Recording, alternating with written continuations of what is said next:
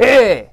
Si hablamos de mujeres relevantes en el mundo de la música electrónica en México, definitivamente Che es una de ellas. Con solo cuatro años de carrera siendo DJ y productora, ha logrado figurar de manera impresionante y hacerse de una fiel base de seguidores, aparte de que ha sido de gran influencia para que haya más mujeres en esta escena. En este episodio del Cotorreo, Che me platica cómo fue esa transición de tener y trabajar en Neo Music, uno de los medios de música electrónica más importantes de México, a ser DJ y productora.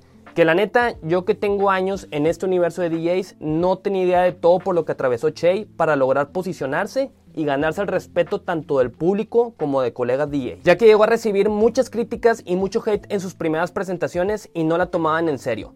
Le tomó su tiempo y un buen de trabajo para lograr lo que hoy en día ha logrado, que ha tenido la oportunidad de estar en escenarios grandes como en EDC Las Vegas, Tomorrowland, ha tureado por China y su más reciente presentación en EDC México en Kinetic Field, que es el escenario principal. Y yo que estuve ahí, la neta les puedo asegurar que le fue cabrón. También platicamos sobre sus outfits que han dado muchísimo de qué hablar, entre un buen de temas más, que si tú quieres ser DJ, productor o te interesa el mundo de la música electrónica, definitivamente este episodio te va a gustar. Así que eh, me callo el hocico y los invito a que lo escuchen.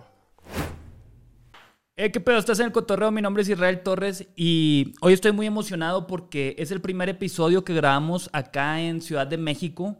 Estamos acá en un Airbnb que rentamos y tengo el super gusto de estar con Sheila Virginia Acuña, mejor conocida por su nombre de DJ y productora, eh, Che. ¿Qué rollo, Che? ¿Cómo estás? Pues bien, ya empezamos los preparativos para ADC. Esta semana siempre es muy brutal, pero ahí vamos bastante bien. Sí, que de hecho vienes de hacerte las uñas, ¿no? Sí, vengo apenas, o sea, me dio tiempo y yo dije, o sea, tengo como en mi mente calculado, me tardo dos horas, me tardo, y luego ahorita, por ejemplo, me tardé tres horas y media y fue como, ya me desacompletó el día, o sea, ya me movió todo. Y ya tienes todo mapeado ahorita de aquí al sábado. Es el sábado, Sí. ¿verdad? Cuando tocas. Sí, yo toco el sábado, pero de todos modos voy a ir el viernes por cuestión de, pues ya sabes, las entrevistas, porque no quiero esperarme a hacer todo A el que sábado. todo suceda el mismo sábado. Claro, si no es demasiado y yo soy una persona muy ansiosa ¿En y pues luego que va mi familia, mis amigos, entonces quiero el viernes adelantar lo más que se pueda cuestión de entrevistas y como que preparar a la gente para el set del sábado. Ok. Y pues el sábado terminar de, pues, de hacer lo que, lo que falte y pues ya después de mi set la idea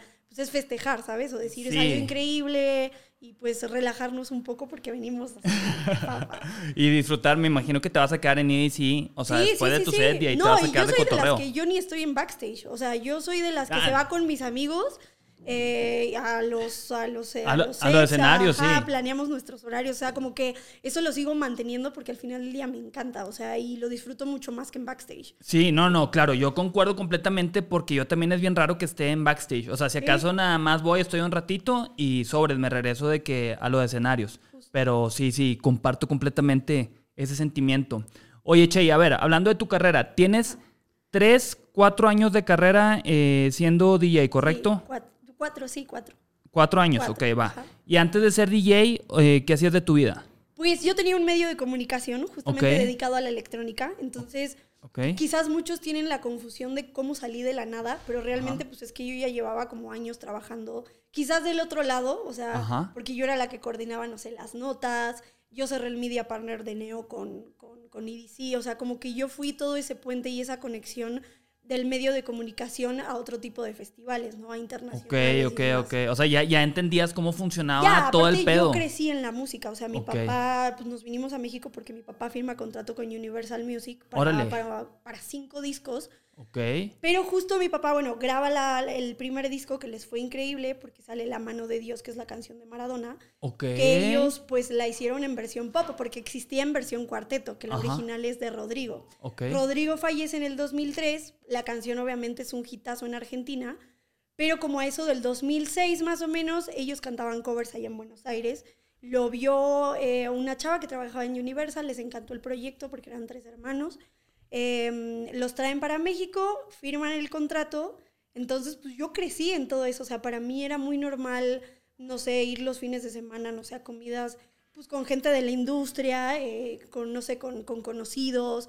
O sea, para mí era algo de un día a Sí, día, sí, sí, ¿sabes? claro, claro, órale. sí, ya Entonces, estabas acostumbrada a Claro, ese trip. Ok, Totalmente. ok. Y ¿Y, yo crecí en este pedo también. ¿Y cómo se llamaba el grupo de tu papá? Bolonqui. Bolonqui. Bolonqui. Entonces Órale. sale, la, la canción les va increíble eh, y ya después justo es el cambio generacional de todo lo analógico, o sea, de los discos y así, Ajá. que empiezan a salir pues la piratería, Ok. eh, todo como el cambio a lo digital. Sí. Entonces, Universal pasa por una crisis muy cañona desde Los Ángeles, o sea, que ya venía desde Matriz, y pues deciden como que toda la inversión o el dinero que les quedaba lo iban a invertir pues o en artistas que ya estaban súper posicionados, o sea, como David Bisbal, Paulina Sí, Rubio. Entonces claro. ellos se quedan en el margen, pero pues no los dejaban trabajar.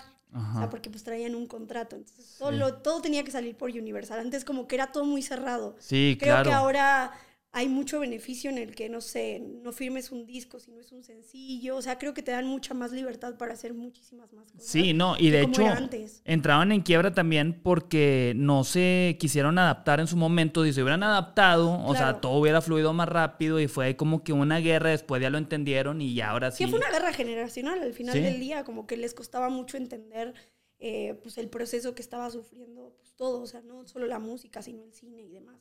Claro. Entonces, bueno, nos vemos en ese, en ese, como en ese bache.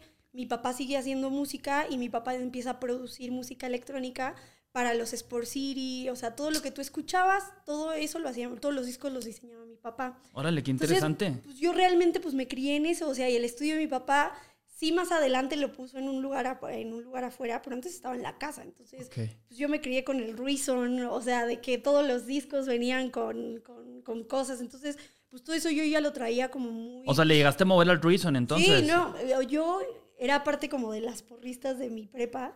Ajá. Yo hacía todos los remixes, yo hacía todo, porque aparte yo ponía las coreografías con mi hermana. Ok. Entonces, pues yo diseñaba todo y pues después tenía que poner los pasos de baile o hacer el baile y luego hacer el mix para poder participar, porque fu- llegamos a competir en, pues en internacionales, en, en nacionales también. O sea, nos Ah, iba ok. muy O sea, bien. también andaba rompiendo ahí. Ajá, Entonces nos iba muy bien y pues desde chiquita siempre estuve metida en eso. Entonces, pues ya después eh, mi papá como que decide, de- o sea, tenía su estudio y hacía producciones, le remasterizó, por ejemplo, el disco, el disco a Ragazzi.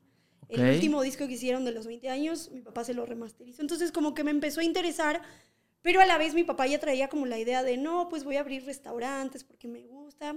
Y bueno, y como que abrió restaurantes, yo terminé la prepa y dije, ah, pues me voy a poner a trabajar con ellos, o sea, como que el negocio familiar. Sí, claro. Y pues la música, aunque yo cantaba y demás y así, como que traíamos con mi papá una idea de hacer un proyecto tipo INA, que en ese momento era música electrónica, entonces yo Sí, sí, sí, combinaba lo que estaba haciendo con el medio, él iba a hacer la producción, yo iba a cantar, o sea, como que traíamos una idea bastante cool. ¿Pero tú aprendiste a cantar o, o No, pues era yo- así como que empírico y de lo mismo que había? Pues no aprendí realmente, fue algo de familia. De hecho, en. Argentina estuve en Código Fama, que es como el... Ah, ¿en serio? Se llamaba Canta Niño. Pues aquí también hubo código fama, Hubo ¿no? Código Fama. Era, una, era algo parecido, nada más que aquí era como un reality y allá escogían como 50 niños y todos los 50 niños constantemente estaban participando dentro del programa. ¿Y a qué edad fue eso?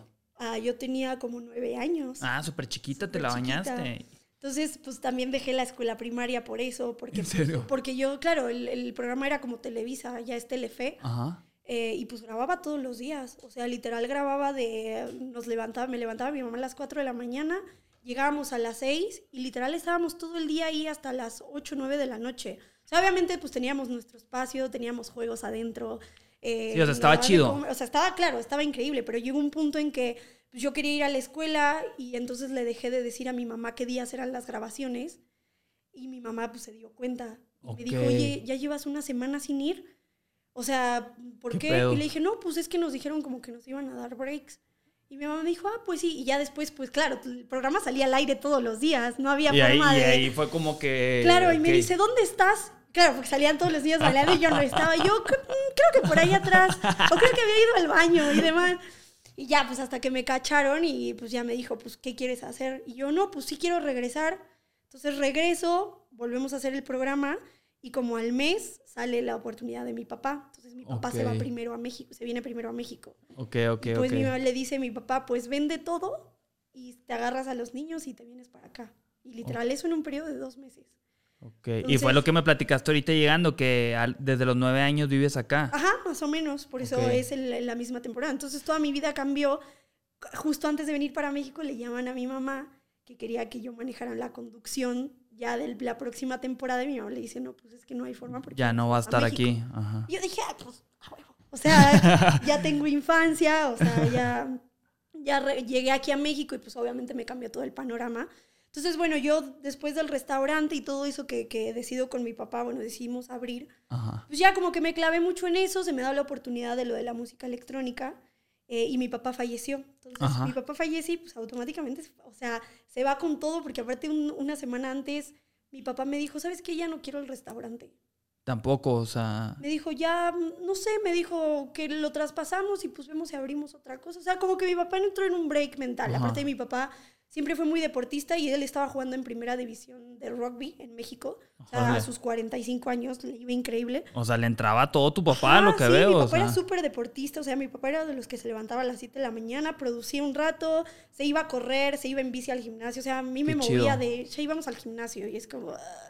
Entonces, mi papá siempre fue súper deportista, se va a Argentina después. O sea, fue una años. influencia para ti, tu papá, Sí, definitivamente. No, yo creo que por él es que estoy haciendo esto, como Claro. que yo quise rendir de alguna forma un homenaje cuando él fallece y como pues ya no existía toda esa parte de la producción que yo podía cantar y así, pues dije, pues voy a empezar a tocar. Y yo en ese momento pues estaba súper pegada a Bros, estaba súper pegado a Jay Silva, a Luján. Y pues yo salía cada fin de semana y era verlos tocar. Claro. Entonces, a mí me encantaba el hardstyle y yo dije, ah, pues yo voy a empezar a tocar pues en las fiestas, porque literal nos veíamos de miércoles a domingo y pues todos tocaban un poco y yo decía, ah, ¿por qué no tocan hard? O sea, si a mí me encanta. Pero, o sea, es lo que quiero entender también. ¿En qué momento te va a gustar el, el hardstyle? Hard. Fíjate que ¿Cómo lo voy- descubriste? me voy al Wall of Wonders, del- creo que fue en el 2014, más o menos. 2015. La- no tengo idea, la verdad. Fue en León, Guanajuato. Ok. Estuvo- eh, fue como de dos, tres días, pero vino Headhunters, vino Isaac. O sea, Era trae- puro hardstyle. No, había un día de puro hardstyle Ah, en el main. Pero la verdad es que yo apenas estaba, o sea, yo apenas había abierto el, el- el canal de música electrónica y pues como que era súper comercial al principio, Ajá. o sea, era como Swedish, Avicii, Ok. o sea, algo súper EDM y pues no sé si, si te acuerdas que en Ciudad de México como en el 2013, 2014, literal había concierto cada fin de semana, o sea, Sí, claro, en Monterrey y luego igual. venía Afrojack y luego era Avicii, entonces yo empiezo a ir a ese tipo de conciertos, pero no había hardstyle, o sea, era lo más comercial que te Sí, podías sí, sí, imaginar. claro. Pues lo que vendía. Claro, todo en ese momento, algo que tú escuchabas justo, te prendías Telehit y estaba sonando Sí. eso. Entonces nos vamos a León eh, y fue mi primer como mi primera cobertura de un festival grande que no era en Ciudad de México. Todavía IDC no llegaba. a- Ok. fue unos meses- fue como por noviembre y IDC llega como por febrero. Ok. Entonces me acuerdo que yo estaba en el main, nos toca entrevistar, por ejemplo, a mí me encantaba Yellow Cloud. Ok. Entonces yo los entrevisté eh, y ellos tocaban algo de hard y como que me agradaba Sí. eso, pero pues la verdad es que no entendía qué era. Entonces veo a, a Deep Block and Stefan en Back to Back con Isaac Ajá. y los escucho y me acuerdo que estaba Saúl, que bueno, ahora es mi manager. Ajá. Le digo, oye, ¿qué es esa música? Está cañona. O sea, después de ver todo el set y que me la pasé increíble, le digo, ¿qué es? O sea, porque suena diferente a todo lo demás. Claro. Y me dijo, no, es hardstyle, pero me dijo, pues casi no lo traen porque es un género muy rudo y que no sé qué. Sí, Entonces, más agresivo. ya ve, cu- cubríamos cualquier festival y yo ya, venía, ya veía o investigaba de todos los DJs que había ahí. Como no los conocía, investigaba a ver si alguno tocaba hardstyle. Y, Ok. pues, me daba cuenta de que no había. Mexas, pues en ese momento nada más estaba Kike One, Sí. que yo lo conocía, pero que tampoco había muchos eventos realmente. O sea, no era que yo lo pudiera ir a ver. Entonces, llega un punto en que, bueno, se nos da la, la oportunidad eh, de, de empezar como mi proyecto, Ajá. pero empezó como de, o sea, de yo quiero tocar porque todos los fines de semana tocan mis amigos. Y Ok. como que me daba una idea de, o sea, y recordaba mucho a mi papá y pues yo hacía los remixes, entonces como que yo más o menos sabía la, la idea, pero pues obviamente nunca había agarrado en mi vida una tornamesa. Pero es que está bien loco porque tienes todas estas influencias, o sea, tanto del medio como de tu papá. Claro, eh, y yo la- creo que también, o sea, el medio de alguna forma decido abrirlo también para seguir con el legado de la música, de, de que yo me di cuenta que, que pues quizás en el pop y así que mi papá tenía ganas de hacer como esa carrera, yo sabía que era una carrera muy competitiva, o sea, y que en ese momento no es como, ay, vamos a sacar un sencillo y le invertimos a esto, no, si antes le tenías que invertir, era como a una producción, a un disco completo y a imagen, Sí. o sea, era difícil Sí, la neta es un Entonces, desmadre. yo dije, no, pues en lo pop no me va a ir bien, voy a seguir trabajando en la música, entonces, bueno, abro el medio de comunicación. Y pues ya después me empezó a interesar lo del DJ, mi papá falleció Ajá. y literal dije, ok, pues voy a hacer algo, o sea, ya musicalmente hablando. Y la verdad es que, por ejemplo, mi papá me intentó enseñar mil veces guitarra porque él Ajá. tocaba, toca un buen de instrumentos, aprendí batería, aprendí piano, La guitarra a él le encantaba y me decía como, ah, pues tráete y, y a ver, siéntate aquí. Claro, mi hermana aprendió, yo no, y decía, "No, como que a mí los instrumentos neta no, no se no me se te dan". daban. Entonces, pues después dije, pues voy a intentar, o sea, tocar, que me enseñen mis amigos y pues para tocar en, pues, en las pedas locales. O sea, así como Claro. ellos tocaban, yo dije, no mames, yo también quiero Sí, pues, así decidir qué empiezan música todos. poner, claro. Ujú. Eh, bueno, y decido, decido aprender, me enseña Coco a tocar Ah, la ok, primera claro. vez. Bueno, me enseña Coco. Coco, medio le aprendo y se nos, da la- se nos empieza a dar la oportunidad de eh, hacer festivales aquí Ajá. en México. Ya Neo entraba, Neo Music es el medio, Sí. ya entraba como socio, como partner de, pues, de, de festivales. ¿Y cuál fue el primero así Pues- importante que te presentaste? Pues nosotros traemos Aztec Kingdom. en Ok, sí el- me acuerdo. En el, que fue en la Arena Ciudad de México. Lo traíamos con MDX y otra agencia. Ajá. Eh, y traemos a Guns for Hire. Y a Guns for Hire lo traemos porque yo Ok. los veo en EDC Las Vegas y yo quedé...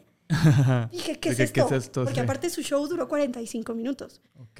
Yo dije, ¿qué acabo de ver? O sea, yo los quiero. O sea, no me importa. Entonces empiezan a dar las pláticas, empiezan a salir ideas y le dije, hay que traer a Guns for Hire. O sea, no hay eventos de hard y a la gente yo veo que le gusta el hard. O sea, porque tú ibas a EDC y pues veías a Calixto. Pues sí tenían gente. O sea, sí, Sí. decías como, sí hay una escena. Sí hay quizás una no es escena. enorme, ajá. Pero le dije, creo que podemos pegarle por ahí. Me dijo, bueno, pues vamos a ver, llega el contrato y así de, por seguridad y por salud, tanto de los asistentes como de los DJs, nada más tocamos 45 minutos. Entonces ya desde ahí ya dijeron como, ¿cómo? 45 minutos, o sea, Guns for Hire, o sea, pues era el show. Ajá. Aunque venía Lil Jon y así, pues era el show que yo más estaba esperanzada de ver. Sí, claro. Entonces, bueno, los traemos, pero se hace una prefiesta, Ajá. que fue en la carpa Astros Ok. circo, como para 3.000 personas. Y pues era tanto el hype que traía Aztec Kingdom que se llenó. Ok. Y mm, yo, y como que en una vez estamos armando el line-up, yo le digo, hay que meter a Kike One, o sea, como del hard, porque pues tiene relación que la prefiesta sea de, de, pues, de lo mismo que va a sonar en el, en el festival.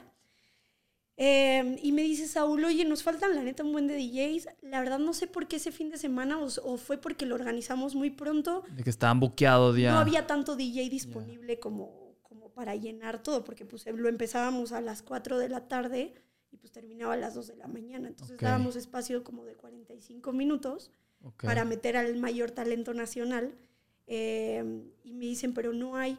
Y pues yo llevaba como un mes tocando. Entonces yo dije, ah, pues, yo- lo hago. O sea, me gustaría y pues hay gente que le gusta eso. O sea, dije, ¿qué es lo que puede pasar? Pues sí, y aparte estabas aprovechando la oportunidad. Claro, entonces dije, y pues digo, tampoco no era como un súper, es- porque para mí, claro, yo tenía, yo estaba en un nivel tanto de parte de mi papá como en el medio y así, de que para mí las grandes ligas no era la Carpa Astros. Ajá. O sea, yo, pa- yo eso lo vi como algo muy, pues muy sencillo. O sea, quizás para otros DJs que llevan quizás años, Ok. pues tú les pones una Carpa Astros y dicen, no manches, es un súper Sí, sí, claro. Porque sí, lo sí. es, porque ahora que yo ya me doy cuenta o tengo la perspectiva, pues decía, es enorme. Y pues yo dije, pues es algo muy local, o sea, yo lo, lo veía como mi fiesta, ¿sabes? O sea, tú, tú estabas acá pensando en los festivales. Claro, o sea, yo dije, no, pues o sea, mi proyecto es algo bien sencillo, si es algo como una prefiesta, creo que lo puedo hacer. Y pues no es como que me estoy yendo a tocar a EDC, o sea, dije, ¿qué es lo peor que puede pasar? No, pasó to- todo lo malo que podía pasar pasó en ese, ¿Pero por pasó qué? en ese show. Porque claro, evidentemente yo tenía un mes tocando, dos semanas tocando, y aunque me o iba sea, de bien... que te falló Claro. a la mezclada. Sí, o sea, me puse súper nerviosa. Aparte iba con normal. Jay, con Luján.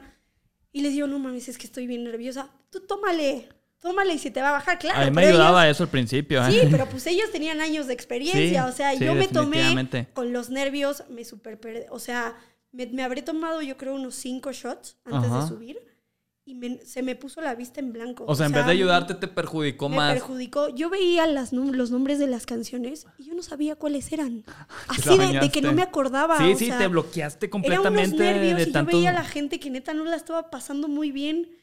Y yo así dije, No, "Puta, hombre, ¿qué más hago?". presión en ese Ajá, sentido. Pues voy a disfrutar lo que estoy tocando, o sea, no me queda de otra. Ajá. Entonces como que intenté mucho asemejar, no los shows, pero intentaba dar como una actitud de sé que la estoy cagando, pero pues ya estoy aquí y no me Y voy a Ni bajar. pedo, sí. Pero dije, pero pues es algo que, o sea, que pues me está agradando, o sea, como que hay algo muy local.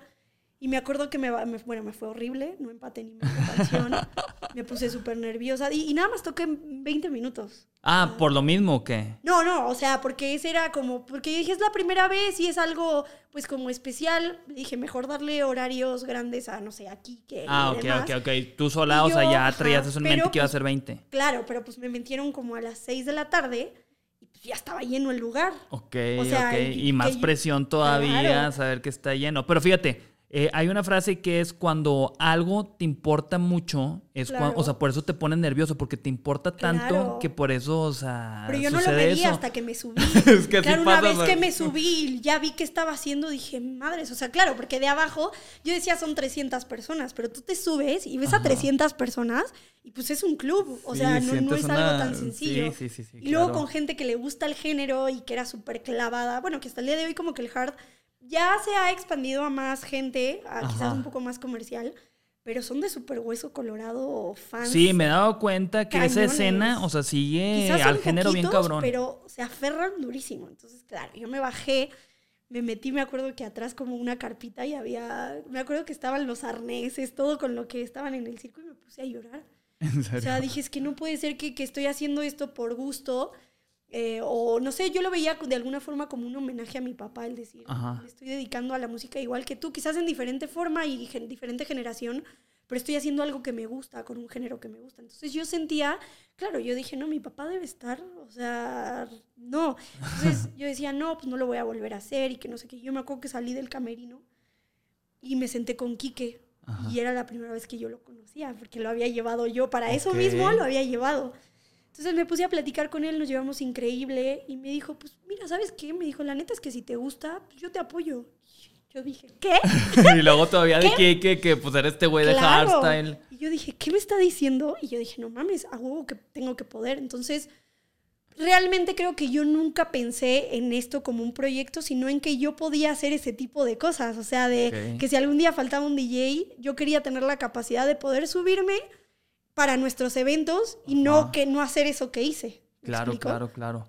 Pero como que la gente al principio no entendía que yo de verdad pues, no era un proyecto, o sea, lo hacía de, de coto y pues obviamente yo tenía las oportunidades porque al final del día yo estaba dentro de la organización. Sí, claro. Entonces, pues para mí era muy... Yo dije, pues niveles altos, pues EDC, o sea, no es un EDC, que, o sea, no, no hay de qué quejarse, ¿sabes? Pero y luego tú llegaste a compartir algo de este primer tocada de que en tus redes sociales o no? Sí, no, Sí. yo lo, re- yo no compa- o sea, lo comparto. Yo ya tenía una página de fans, ¿por qué? Porque yo siempre fui súper raver, o sea... Ajá.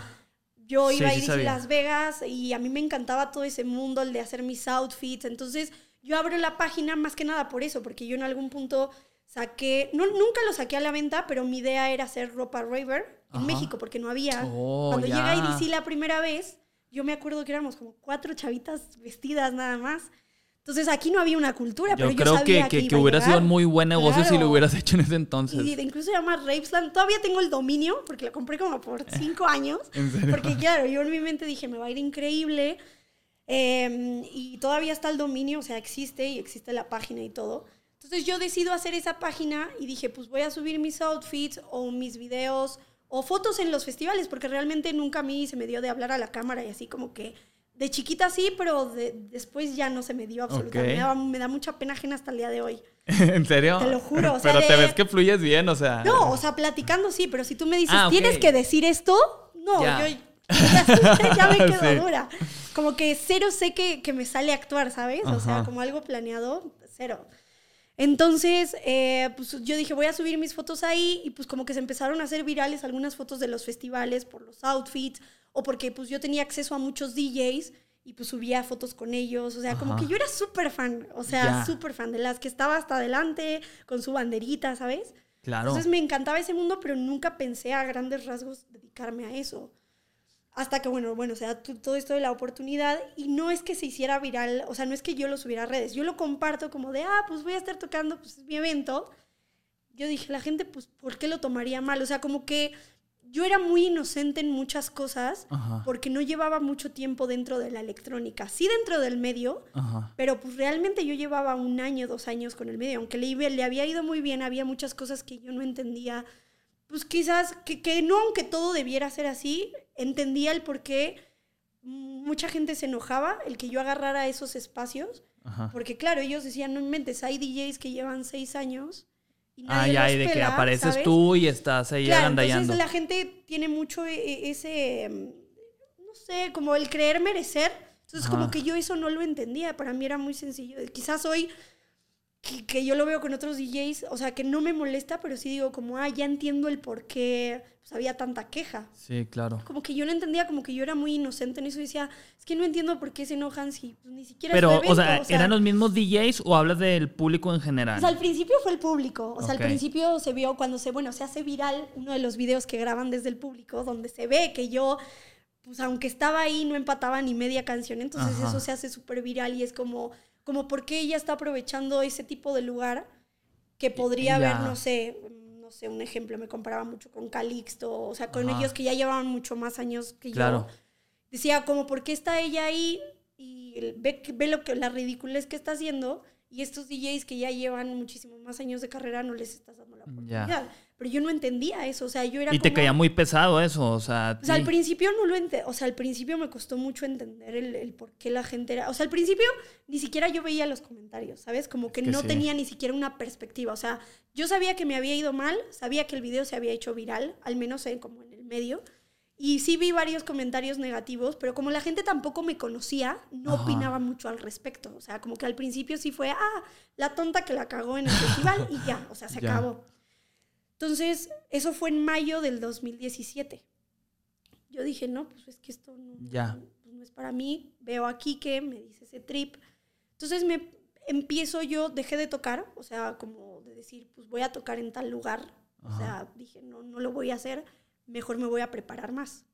Entonces me empiezo a preparar más, empiezo a investigar más de la, del género, de la escena del hardstyle, porque pues dije, pues sí me gustaría, pero pues no quiero que me pase eso. Pero tampoco pensaba que fuera a ser un proyecto. O sea, como que dentro de, de- de mi cabeza, como que yo quería perfeccionarlo, pero no para hacer un proyecto. O sea, ni siquiera me imaginaba yo la dimensión Era como que, que hoy para- podía estar en EDC, ¿sabes? Para cuando hubiera otra oportunidad de que lo hicieras lo hiciera bien. bien. y la gente ya se callara. ¿no? Ok, ok, ok. Porque pues yo veía a todos que pues era, no, no una inversión, pero pues que dejaban todo por sus carreras. Y pues, yo en ese momento pues tenía mi chamba, eh, tenía pues lo de los restaurantes. Entonces como que yo pues sí, me encantaba y me dedicaba a eso, pero pues no era algo que yo planeara dejar todo para, para hacerlo. Para enfocarte en eso. Entonces bueno, yo dejo de tocar eso en mayo y pues me empiezo a preparar más y que no sé qué. Y en diciembre, no sé si escuchaste que se empezó a hacer el BPMX Ajá. que era puro talento nacional y deciden hacerlo a un lado del autódromo, que era un, un- ¿cómo se llama? Un estadio, como un mini estadio, como Ok. para 10.000 personas. Entonces, mm, llega Saúl, que, que, bueno, que ahora es mi manager, y me dice, oye, me escribió el chavo de BPMX. Me dijo, me dijo que, que te vio tocar y que te ha visto practicando, porque pues yo subía siempre mis historias que estaba tocando, ¿no? Ok. Me dijo, ¿qué quieres hacer? Me dijo, la neta es que mm, yo viendo bien la situación y todo, pues no hay ninguna mujer de hardstyle. O sea, me dijo, si tú quieres hacerlo bien, creo que podríamos, me dijo, conocemos a mucha gente. Pues yo en ese momento me llevaba con toda la escena nacional. Claro. Porque pues yo hacía sus notas. Por el sea, medio, sí. Y aunque Saúl armaba las fotos, y digo, ahorita el CEO ya es completamente él, pero en su momento, pues yo fui la que armó todo, o sea, todo mi contacto. O sea, era, no sé, de que alguien sacaba una canción 10 de Shay, acabo de sacar mi canción, si me regalas una nota o fotos, porque antes se usaba mucho lo de las galerías de foto en Sí, Facebook claro. y demás. Entonces Saúl iba, les tomaba las fotos, yo les hacía las notas, o sea, mi comunicación con la mayoría de la escena mexa era muy fluida y me llevaba bien con todos. Entonces, pues yo conocía a mucha gente, o sea, por lo mismo. Entonces, bueno, decido, decido, ok, dije, ok, creo que puede ser buena idea. Le dije, vamos a hacerlo. Entonces me dijo, te va a dar media hora. Me dijo, yo que tú, pues practícalo bien, o sea. Y pues lo practiqué bien, me fue muy, o sea, me fue mucho mejor, obviamente. Sí tuve, obviamente, mis errores. Tus áreas de oportunidad, sí. Claro, mis errores, porque pues claro, yo salí y eran seis mil personas. Ah, O sea, no manches, era- era, un chorro de gente. ya no era lo mismo que entonces pues claro los nervios evidentemente seguían estando y pues quieras o no pues al público era mi segunda vez entonces Ajá. aunque salió muy bien pues sí había cosas que no salían tan bien no entonces Sí. aún así la gente lo hateaba mucho y era como pues sí pero estoy aprendiendo y como por lo mismo no entendía como lo de pues entonces, ¿por qué agarras ese lugar si no eres tan buena? ¿sabes? Pero llegaste a compartir algo de eso también y que la gente te empezara claro, a yo tupir siempre fui muy honesta en, en- en- en todo el, en el proceso. en todo ¿eh? el proceso, porque realmente no es, que, no es que sea algo malo, o sea, el aprender, digo, me tocó aprenderlo ya arriba Sí, no, no, y no, no. me quedó de otra, creo que eso también me ayudó, porque yo dije, "Puta, si quiero de verdad estar a la altura de todos ellos, tengo que poder hacer algo como todos ellos. Entonces, Claro. ¿qué pasa? Me enseña a tocar Beltrán como club. Me dice, es que tú no, me dijo, no puedes tocar una vez cada seis meses. Te tienes que empezar a enseñar. Sí. Entonces se arma el proyecto bien, me agarra el para club y a la semana me sueltan. De tú vas a llevar la noche hoy. La llegas, te llegan a bajar y se acabó. O sea, no hay booking ya en ese antro. Oye, pero es bien diferente el trip de tocar en antro. Yo te digo por experiencia Bien, propia, cabrón, porque yo al principio claro. toqué Claro, así. ya lo veo bien fácil, pero Por- si al Sí, principio. yo tocaba en puros eventos de electrónica. aquí, Ajá. todo. Y yo la primera vez que toqué eh, en un antro, me acuerdo que estaba el DJ reciente del antro y yo iba como que de prueba y yo me acabé toda la música como en una hora. Y luego, y luego le digo, güey, ya no tengo música. Y según yo llevaba un chingo de música, me Sí. faltaban como dos, tres horas por tocar y me dice, güey, no te preocupes, yo te, yo te la paso, de que yo le sigo. Y este güey que la neta siempre estaba agradecido toda la vida con él, fue el que me tupió así de música para entender cómo funcionaba en club. Y luego lo veía tocar y era de que una canción y al minuto ponía otra, y Claro, otra, y otra. Y yo de que madre, o sea, en los eventos de electrónica no era tan así, o sea. Claro, no, dejabas mínimo todo el, toda la rola. y hasta el final Claro, de que sobres. justo. Entonces, en una semana me pongo de clases intensivas. Nosotros teníamos las oficinas de Neo en el mismo lugar que Empo Academy tenía sus oficinas. Entonces Ok. ahí había tornas todo 24/7. Ah, pues qué chingón. Entonces, pues como eran mis oficinas, o sea, que yo estaba enfrente, pues yo me iba ahí a las 3 de la mañana. O sea, fue una semana que yo llegaba ahí a las 4 o 5 de la tarde y no me iba hasta las 3, 4 de la mañana.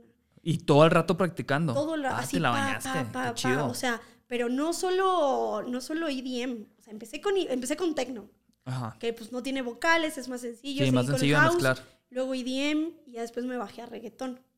Entonces ahí, ahí fue una semana de papa, pues tienes una fecha en una semana. O sea, y como, la verdad es que eso sí es, es un poco más sencillo y se agradece porque el hecho de ser mujer es mucha imagen y, una, y como casi no hay, Ajá. tú claro, tú la llevas al antro y es como, ah, pues sí, tráemela. Entonces Sí. tuve mucha chance, literal. Yo empiezo con esa fecha en el club y pues obviamente empecé cagándola, o sea, porque él me decía, pues baja música y me pasó lo mismo que a ti, Ajá. me la gasté en 40 minutos. Sí.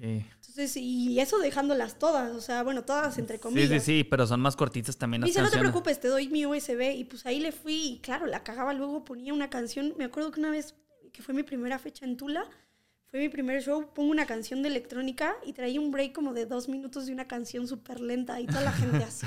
de que bien así de- apagada. y, tú me- y Beltrán me dice, ve la mamada que acabas de hacer. Y yo así de, bueno, y yo dije, bueno, me reivindiqué. Uno empecé- aprende cagándola. o Claro, sea. justo. Y jamás, jamás, hasta eso, me bajaron nunca. Ah, bueno, menos mal Entonces, entonces. yo o sea. intentaba darme una idea y decía, ok, pues yo escucho, o salía mucho. Yo me acuerdo que hubo un tiempo antes de eso que iba mucho a Yanis.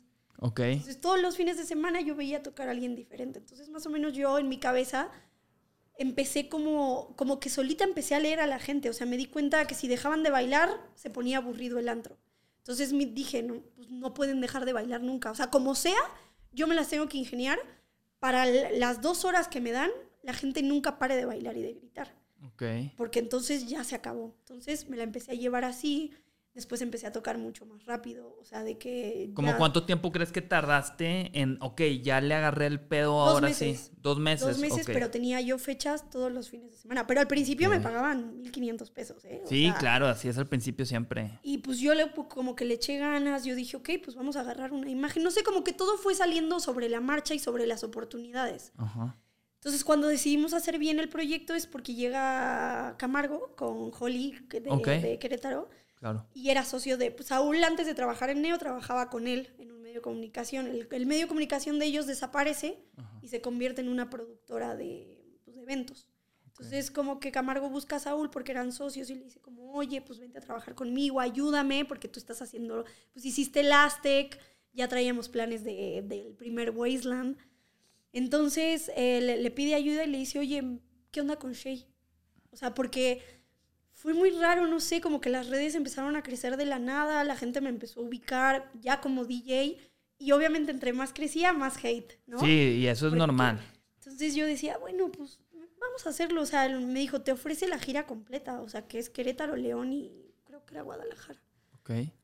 Y yo le dije, ok, estoy lista. O sea, y pues sí, el primer Holly me fue. O sea, yo le dije, pero no quiero tocar tan tarde, la neta. O sea, porque yo ya, yo ya vivía con eso de qué va a decir la gente. si Toco más tarde. Sí, que te van a criticar más. Sí, bla, bla, toqué a las 6 de la tarde y fue el mejor horario. O sea, literal fue el mejor horario porque, claro, ahí los eventos son de día. Entonces, el mejor horario es como 6, 7 de la noche, 8. Porque después la gente se va porque son morritos. Entonces, llegan a las 2 y sus papás dicen, paso a las 10 por ti. No aguantan Ya, ya, al ya. headliner.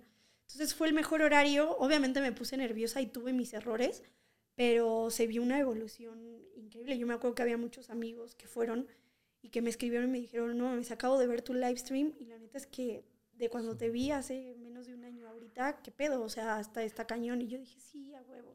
Entonces empiezo a agarrar clubs, clubs, clubs. Claro, no tiene nada que ver con el hard, pero No, no, a pero mí me encanta el reggaetón. O sea, yo soy súper fan de todo el tipo de música, ¿no? Entonces, pero yo dije, si quiero aprender, o sea, si quiero tocar cada fin de semana, pues me tengo que adaptar al club. No, y fuiste puliendo la técnica, o sea, Claro. porque estabas aprendiendo ahí sobre la marcha en los claro, clubs. o iba, si no tocaba, iba a ver algún amigo aquí a Condesa o lo que sea, y pues me empecé a dar una idea de, pues, de cómo era la industria, ¿no? Y pues ahí es cuando se me empieza a voltear ya como la escena, o sea, ya como que, ya cuando me empiezan a llegar oportunidades más grandes, ya eran como mensajes de, oye, es que me, me escribió tal persona de, ¿cómo es posible de que tú estés ahí?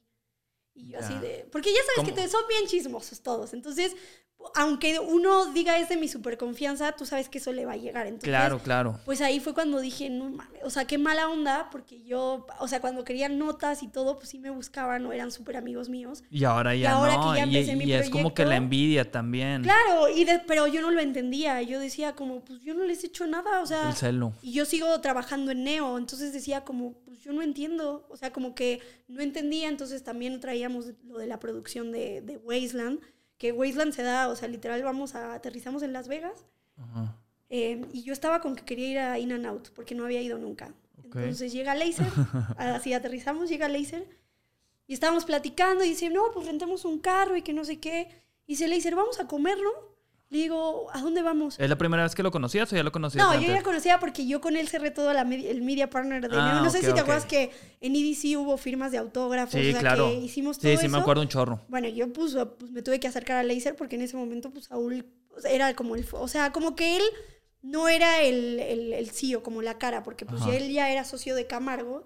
Entonces como que él no quería estar ahí en ese momento muy involucrado. Ya, y por tú lo te encargaste mismo. de todo ese Entonces trip. yo hice todo ese deal. Entonces yo a Laser ya lo conocía y pues él ya sabía que me encantaba el hard.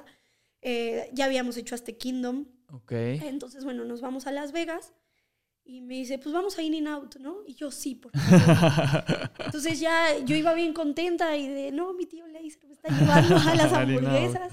Ya nos sentamos en las hamburguesas, literal. Y dice, oigan, ¿y qué les parece hacer Wasteland?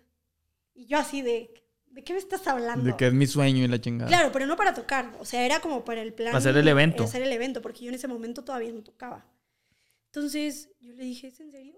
Y me dijo, sí, pues, o sea, llévenlo ustedes con MDX y con el otro socio de que hicieron Aztec Kingdom y pues lo hacemos. Y yo dije, nah. O sea, no puedo creer que estoy haciendo el evento de mi sueño. Claro, aunque yo no estaba involucrada al 100%. Sí, o sea, no como o sea, no es artista, como que yo pero. era de producción. O sea, yo por- me encargaba como Ajá. de cerrar todo, manejar publicidad, boletos, concursos y demás. Pero yo decía, "No, yo no puedo creer que estoy haciendo esto. Entonces me acuerdo que Laser, estábamos con Datuicas atrás en backstage. Y yo apenas había sido la fecha de mayo de lo de Aztec Kingdom. Entonces en ese break se da Wasteland. Me dice, pues prepárate bien, me dijo, prepárate bien y, y para el otro año a ver si, si puedes estar aquí. Sí, te metemos. Entonces como que yo traía esa presión y como que ya, pues después empieza lo de los clubs, que digo, órale, pues vamos a hacerlo, hacerlo. Y pues me aferré, o sea, me aferré a tocar, así me pagar, así no me pagaran, yo iba a Yanis o así. Ajá. Y tocaba una hora y pues para aprender, porque yo dije, pues quiero aprender, porque me acuerdo que vi a tocar a Chema Díaz en Yanis. Ajá. Una técnica ese, que yo lo vi, me acuerdo que estaba atrás de él y yo dije, yo quiero ser como él un día. Pero, o sea, en club Claro, específicamente. en club, sí. ¿no? O sea, él, eh, sí, porque en festival es más complicado, o sea, Ajá. digo, al menos en el hard, pues no sé, estar metiendo vocales, lupear, Sí, como sí, que no es tanto ese trip. Entonces, aparte él toca house súper fino, entonces, claro, él tenía una técnica de que usaba las cuatro players y yo, Neta. ¿qué está haciendo? O sea, Entonces yo dije, bueno, quiero ser como él, pues me empecé a aferrar, eh, me empezó a ir bien y se empiezan a dar las oportunidades de más festivales. Y pues literal yo tenía, o sea, desde marzo a yo creo que hasta junio, julio, hubo un fin de semana que yo descansara. Tenía fechas Qué chido. todos los fines de semana. Que obviamente no eran muy bien pagados. O sea, era de vete a Tula, te pago los viáticos y 1500 pesos y pues ahí te la armas. Pero yo, pues claro, yo dije, no. Era la más feliz. O sea, es negocio redondo. Pues sí, no, no, y aparte pues estabas haciendo lo que te gusta. Claro, justo. Entonces yo de alguna forma decía, es que estoy teniendo un negocio sin hacer ningún tipo de inversión monetaria, o sea, como, no sé, de un festival o cosas a las que yo estaba acostumbrada. Ajá. Y decía, no, es un negocio redondo, o sea, me está saliendo increíble, me están regresando a los antros. O sea, porque claro, yo tocaba en Tula y a las dos semanas me volvían a decir, oye, ¿tienes esta fecha disponible? Y yo, sí. Me dice, ah, pues regrésate porque les encantó, le encantó al dueño. Y, Ah, qué y chido. era como, claro, entonces yo ya empezaba a contar las botellas. Ya me empecé a dar una idea y dije, no, pues cuando vea volar botellas, botellas, es que me está Sí, sí, bien". sí. Si yo no veía eso, pues a ver qué hacía para... que la para gente consumiera bien, más. claro. Entonces, bueno, me empieza a ir increíble y llega la propuesta, llega Wasteland, la segunda edición, que yo de alguna forma ya no estaba, ya se lo dejé más a Saúl, porque yo estaba como en la onda del DJ y aunque sí estaba dentro, pues ya, ya, ya checaba como cosas, no sé, muy básicas como los meet and greets, Ok. boletos regalados, acreditaciones de prensa, o sea, algo muy X. Y me escribe Saúl y me dice, oye, llegó la invitación para hacer un back-to-back con Jaradak. Y yo, ¿con quién? Y me dice, no, pues Jaradak es del sello de Quique y pues quieren que los haga junto. Pero ¿qué pasa? Yo me empiezo a dedicar al hard y Quique se me voltea.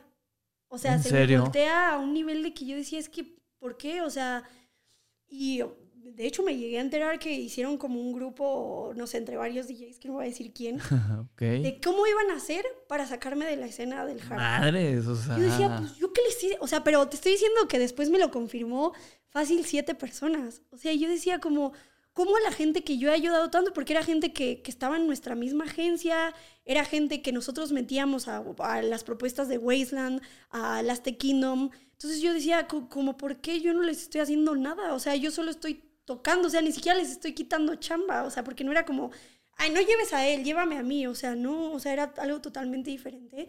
Y yo sabía que esto iba a funcionar y yo busco aquí que, Ajá. oye, la neta, este proyecto, pues traemos ganas. Yo ya dejé todo, o sea, porque yo ya había dejado todo para dedicarme solo a la música. Y le dije, y la neta es que, pues no hay otra mujer DJ de hard. Creo que podría. Le dije, tú comanda como toda el- todo el pedo. eh, y yo sé que nos va a ayudar a los dos. O sea, yo te ayudo a ti y tú, o sea, para hacer, para crecer. Al final del día, mi intención era crecer la escena del hard. Para que un día en EDC, en un main stage, pudiera alguien llegar Claro. a tocar hard, ¿sabes? Que en ese momento era como, cabrón. Como está sucediendo ahorita. Como, claro, como está pasando.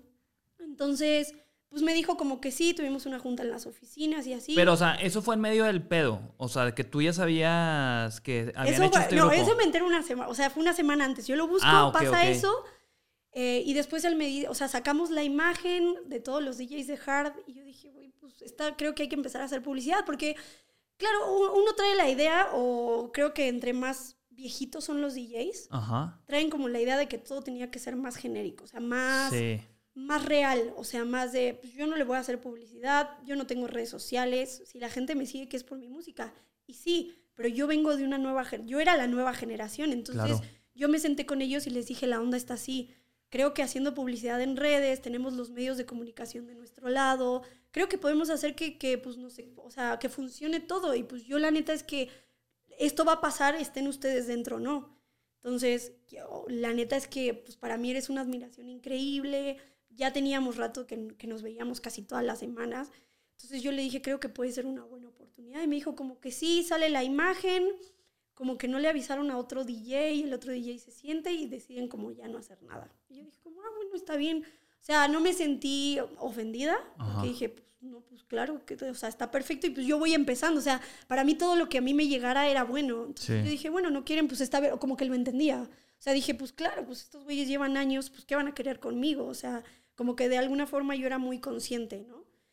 Y a la semana pues me entero de este trip y yo dije, o sea, pues yo entré en una depresión que yo decía, porque aparte no, no lo entendí, y te digo, no lo entendía hace dos meses que empecé a ir a terapia. Es que cae muy pesado ese No pedo. entendía, claro, el por qué me dolía tanto. Y claro, porque era, venía de gente que yo admiraba. Ajá, te Entonces, importaba. Yo en ese momento no entendía el por qué me dolía tanto sus comentarios si no teníamos una amistad súper fraternal.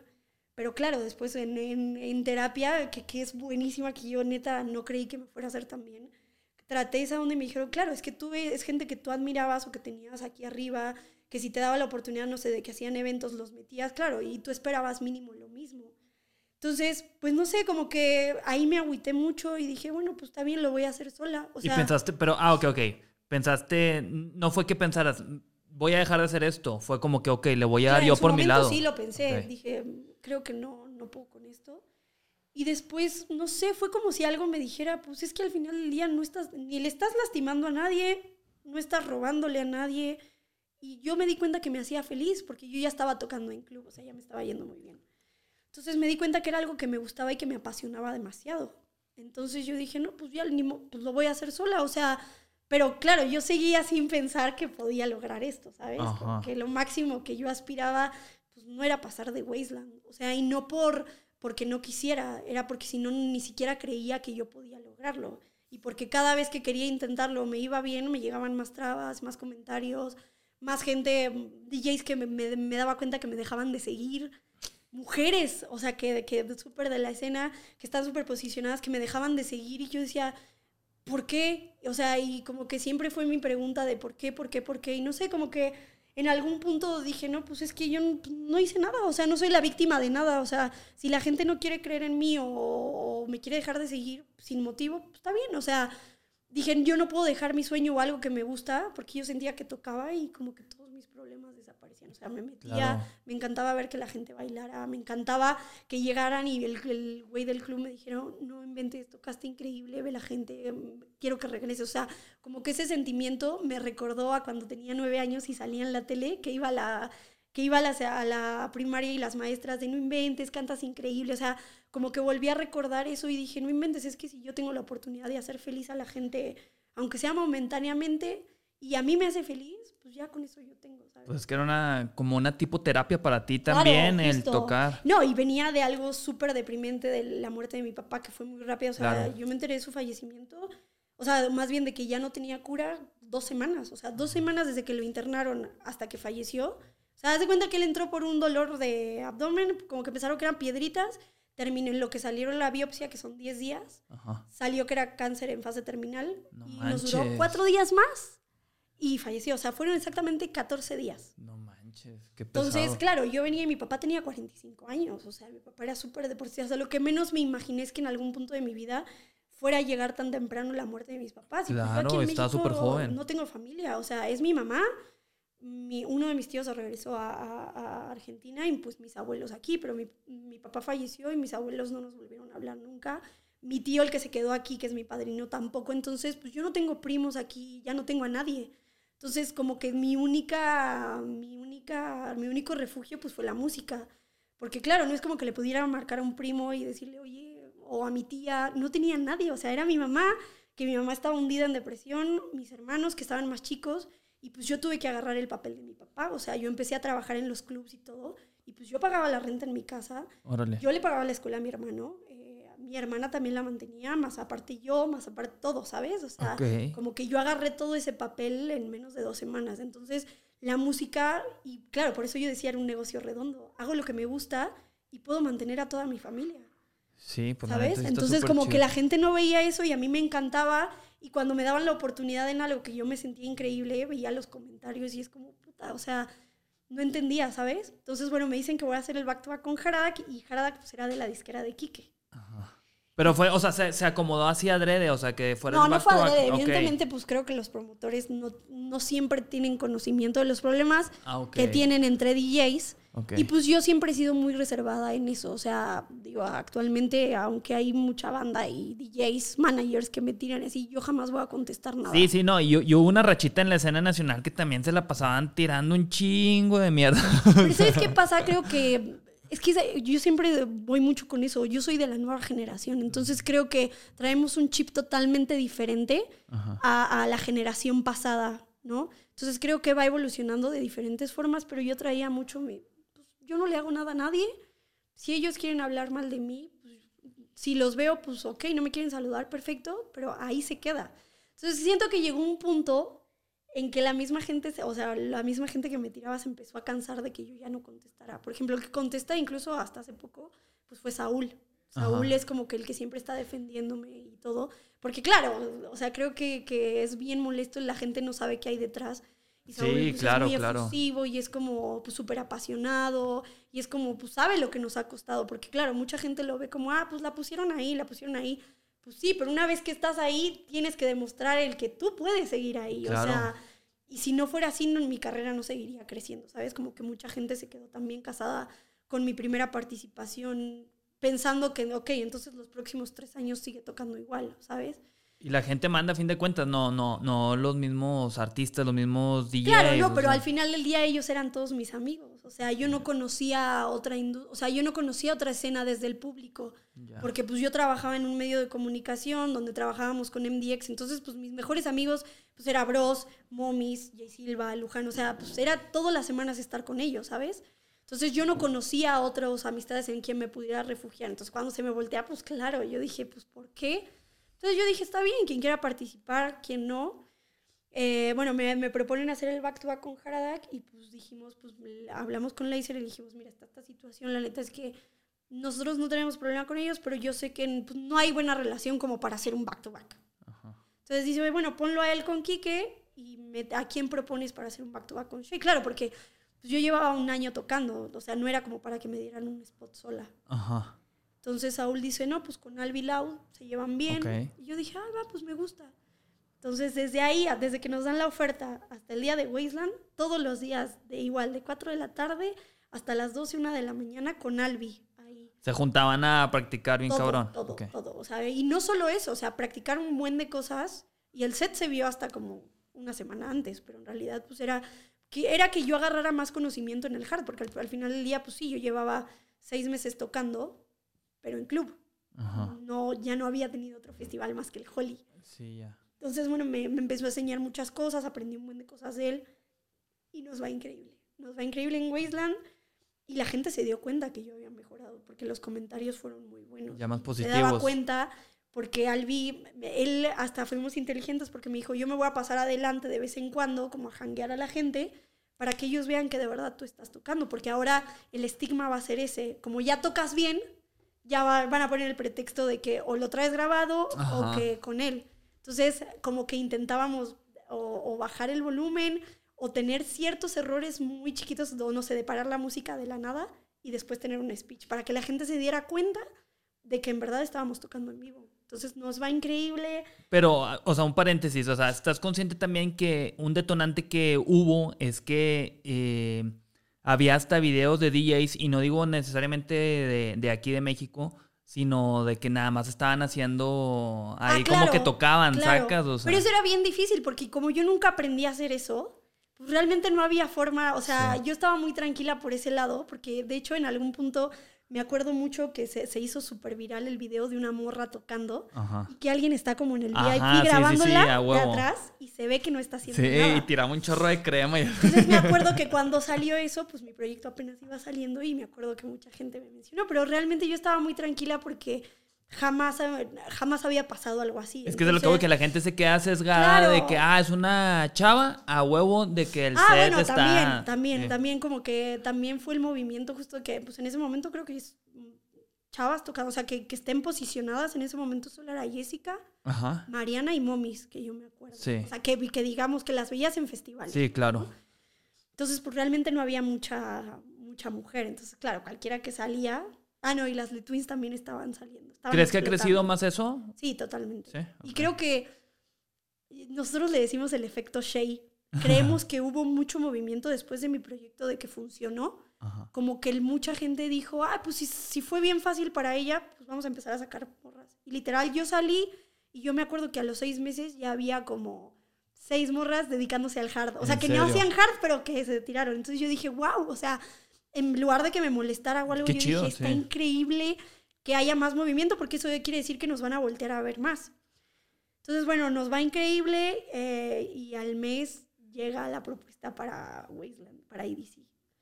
Entonces me ¿Pero dicen, ese fue en EDC aquí o Las Vegas? No, no, aquí. Aquí, Me ok. llega la oportunidad para, para abrir el escenario el día domingo. Ok. Y Yo dije, hoy en domingo, el primer horario, Wasteland en ese momento estaba en medio de todo. Y pues la puerta 6 estaba del otro lado. Y yo Ajá. dije, ¿cómo va a ser la gente para llegar? Bueno, no sé, armamos un showzazo, mm, hice visuales, armé una historia, o sea, con, con la música. Y de vez en cuando, y cerré obviamente algo para los haters, que hasta salían los visuales y todo. Eh, y se llenó. O sea, yo la verdad iba con la. Yo me acuerdo que, que estaba muy nerviosa. O sea, muy nerviosa. Que Claro. me sudaban las manos. Porque yo decía, creo que puedo demostrar que de verdad puedo. O sea, porque el hate que se tiró cuando me anunciaron en EDC, yo creo que. Y después me lo dijeron y lo comprobé hasta un año después porque pusieron los dos eventos más odiados en un back-to-back en el Pepsi el último año. O que más le habían dado de qué hablar a EDC. Así me lo propusieron. Me dijeron como, oye, ya era EDC, no sé, el sábado, domingo. Y estábamos como unos 10 días antes y llega la oferta de, de alguien que nos dijo, oye, es que queremos juntar los dos shows que más dieron de qué hablar en EDC pasado en un versus en la, en la Pepsi. ¿Y quién era el otro? Ucielito. Ucielito, ah, Claro. neta. Entonces, sí, cierto, ya me acordé, yo Sí. estaba ahí, sí. entonces, claro, el hate que desató cuando me anuncian en, en EDC México, yo creo que jamás, no me metí a redes. O sea, y hasta yo en algún punto ya decía, creo que que las sí. voy a cerrar. Entonces ya empezó el, el mood de que ya Saúl empezó a contestar todo lo mío.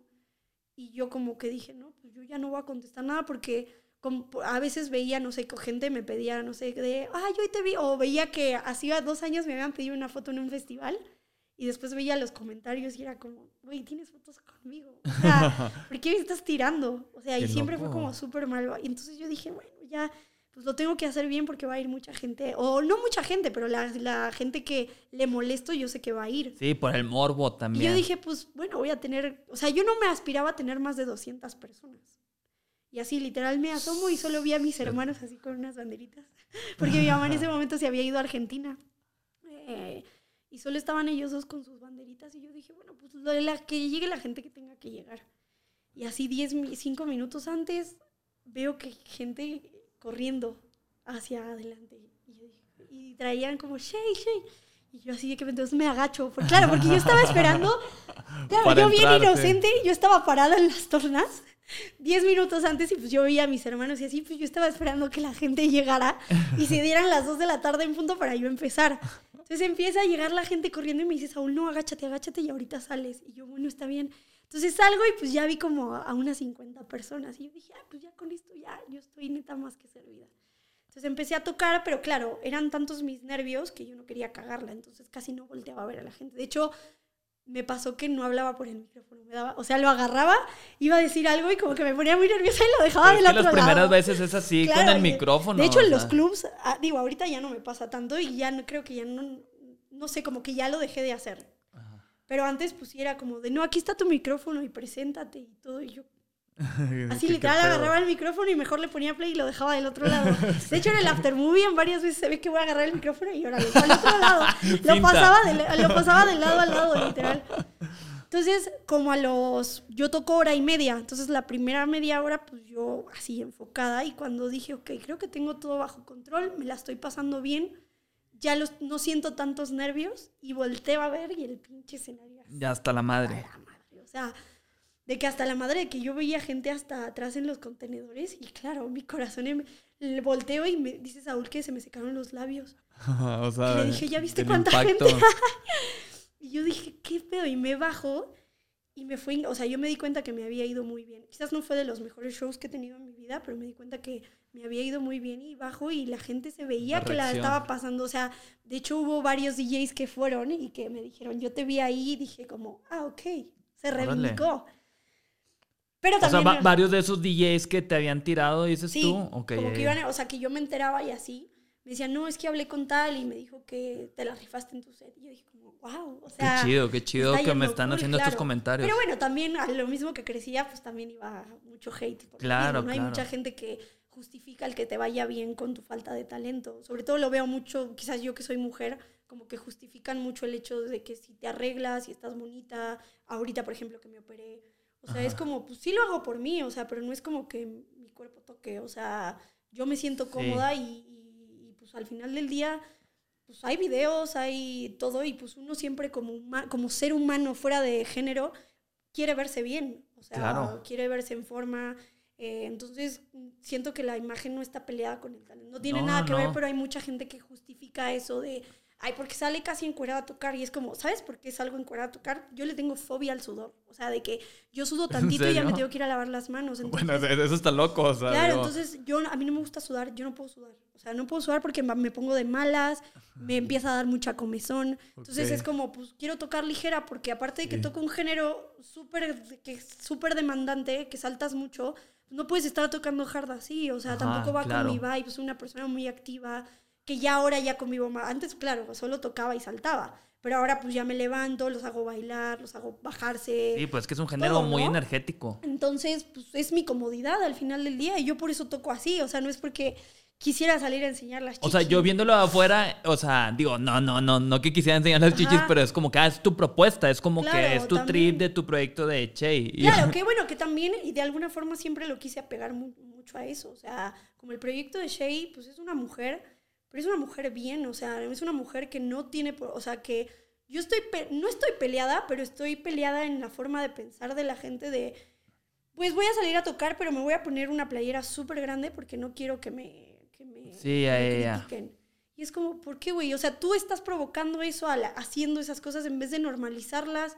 Y pues cabe mucho, o sea, yo sí voy con mucho la bandera de, pues no tiene nada que ver, o sea, no, no, no por eso soy menos, o sea, no tiene ningún sentido.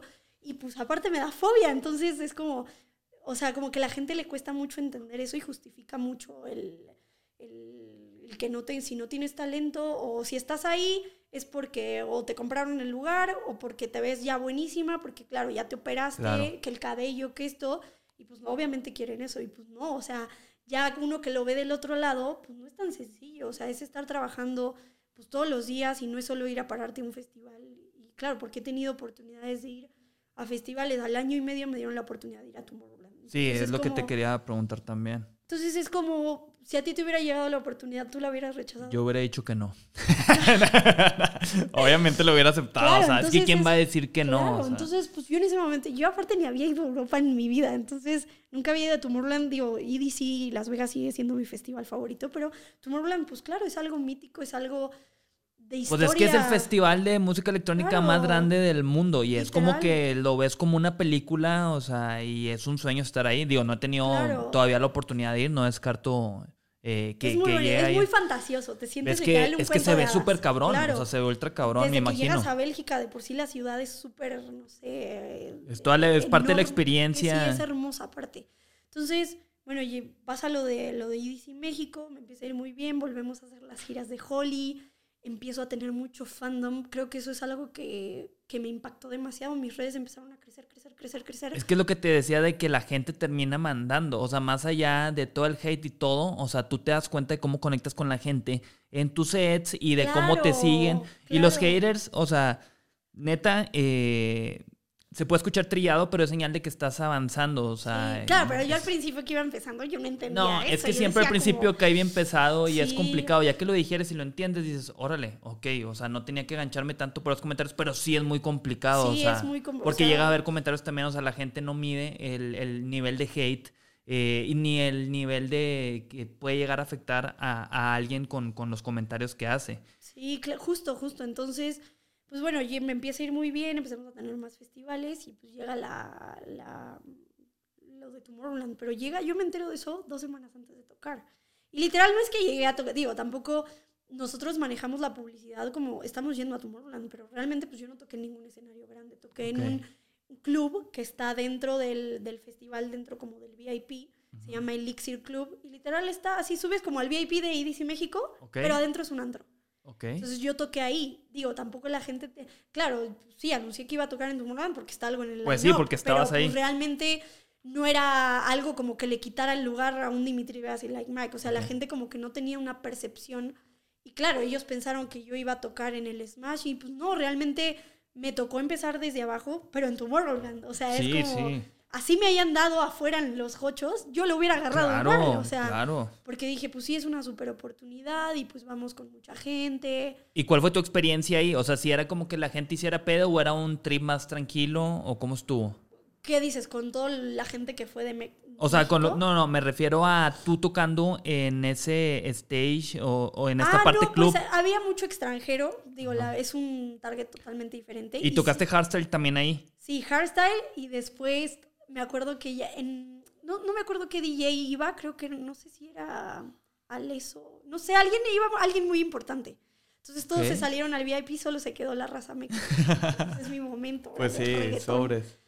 Y pues toqué reggaetón los últimos 10 minutos. Qué loco. Pero fue porque el otro DJ no llegaba. Había otro. DJ eh, que tenía que tocar y pues ya como que ellos estaban en el cambio y pues ya nos queríamos ir. Entonces mucha gente que había ido a ver mi set del Mexa Ajá. se salió a ver al otro DJ porque realmente mi set ya había acabado. Y como no acababa, me dijeron, oye, ¿puedes tocar algo más? Y pues volteó a ver y éramos todos latinos. O sea, pero había mucha más gente latina. O sea, había colombianos, nosotros y así. Y Sí, dije, claro.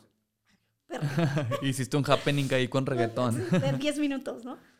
Pero, pero pues también es parte de, de como de, Ujú. de, mí, de, de mí disfrutarlo y decir, wow, no sé, o sea, no tanto por el género, sino por el momento de que pues estábamos, estaban mis managers en ese momento, estaba gente de la industria, o sea, como que era gente muy cercana a mí, pues fue de una forma de decir, "Verga, lo logramos, ¿sabes? Pues es que sí, o sea, como dices, aunque sea un stage chiquito, el simple hecho de, de estar, en el ahí. festival más importante de música electrónica del mundo, o sea, está cabrón, o sea, es un gran logro.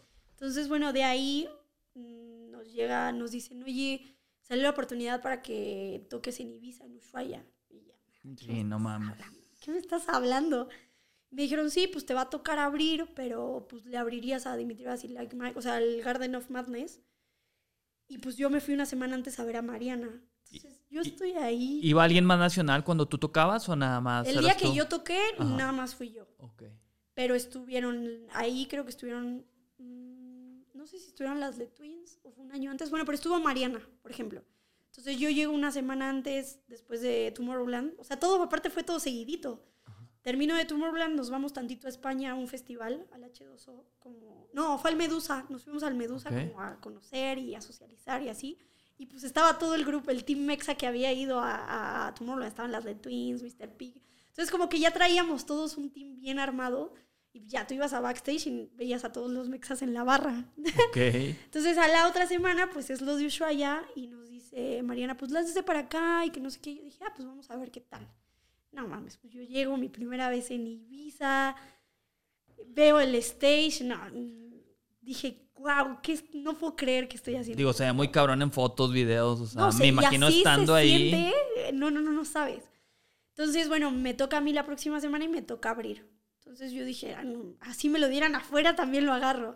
Entonces, pues al principio empezamos casi sin gente y no sé por qué ese día toda la gente llegó temprano. Entonces volteo y cerramos con el escenario lleno y pues me fue increíble. Tuvimos muchos, o sea, se vio mucho la respuesta de la gente, ¿sabes? Como que la gente le, le dio mucha importancia a mi set y me siguió mucha gente. Entonces, pues ya de ahí mm, nos quedamos en Ibiza, me fue increíble y me marca y me dice, oye, te mando tus vuelos a, a China. Me dice uno de mis managers. China? Y yo, ¿de qué estás hablando? Que tuviste un tour en China, o sea. Dices que te vas el pasado mañana a China. Y yo, ¿cómo? Y me dice, salió el tour, pero yo tenía mi fecha. Yo había anunciado antes de irme a Tomorrowland eh, un and the Gang, que fue el primero, ok. que era para 700 personas y se hizo sold out en dos semanas. No manches, qué chido. Yo ya tenía ese show y yo le dije, es que yo tengo el fin de semana. O sea, yo toco en Ibiza, no sé, un domingo creo. Me dice, ¿te vas el, el martes a China? ¿Pero fue a raíz de lo de Ibiza o era como que pues ya Como toda que la cola de. venían pláticas, venían pláticas y pues ellos vieron que yo toqué en Tomorrowland, vieron el show de Ibiza y dijeron la queremos aquí para este fin de semana.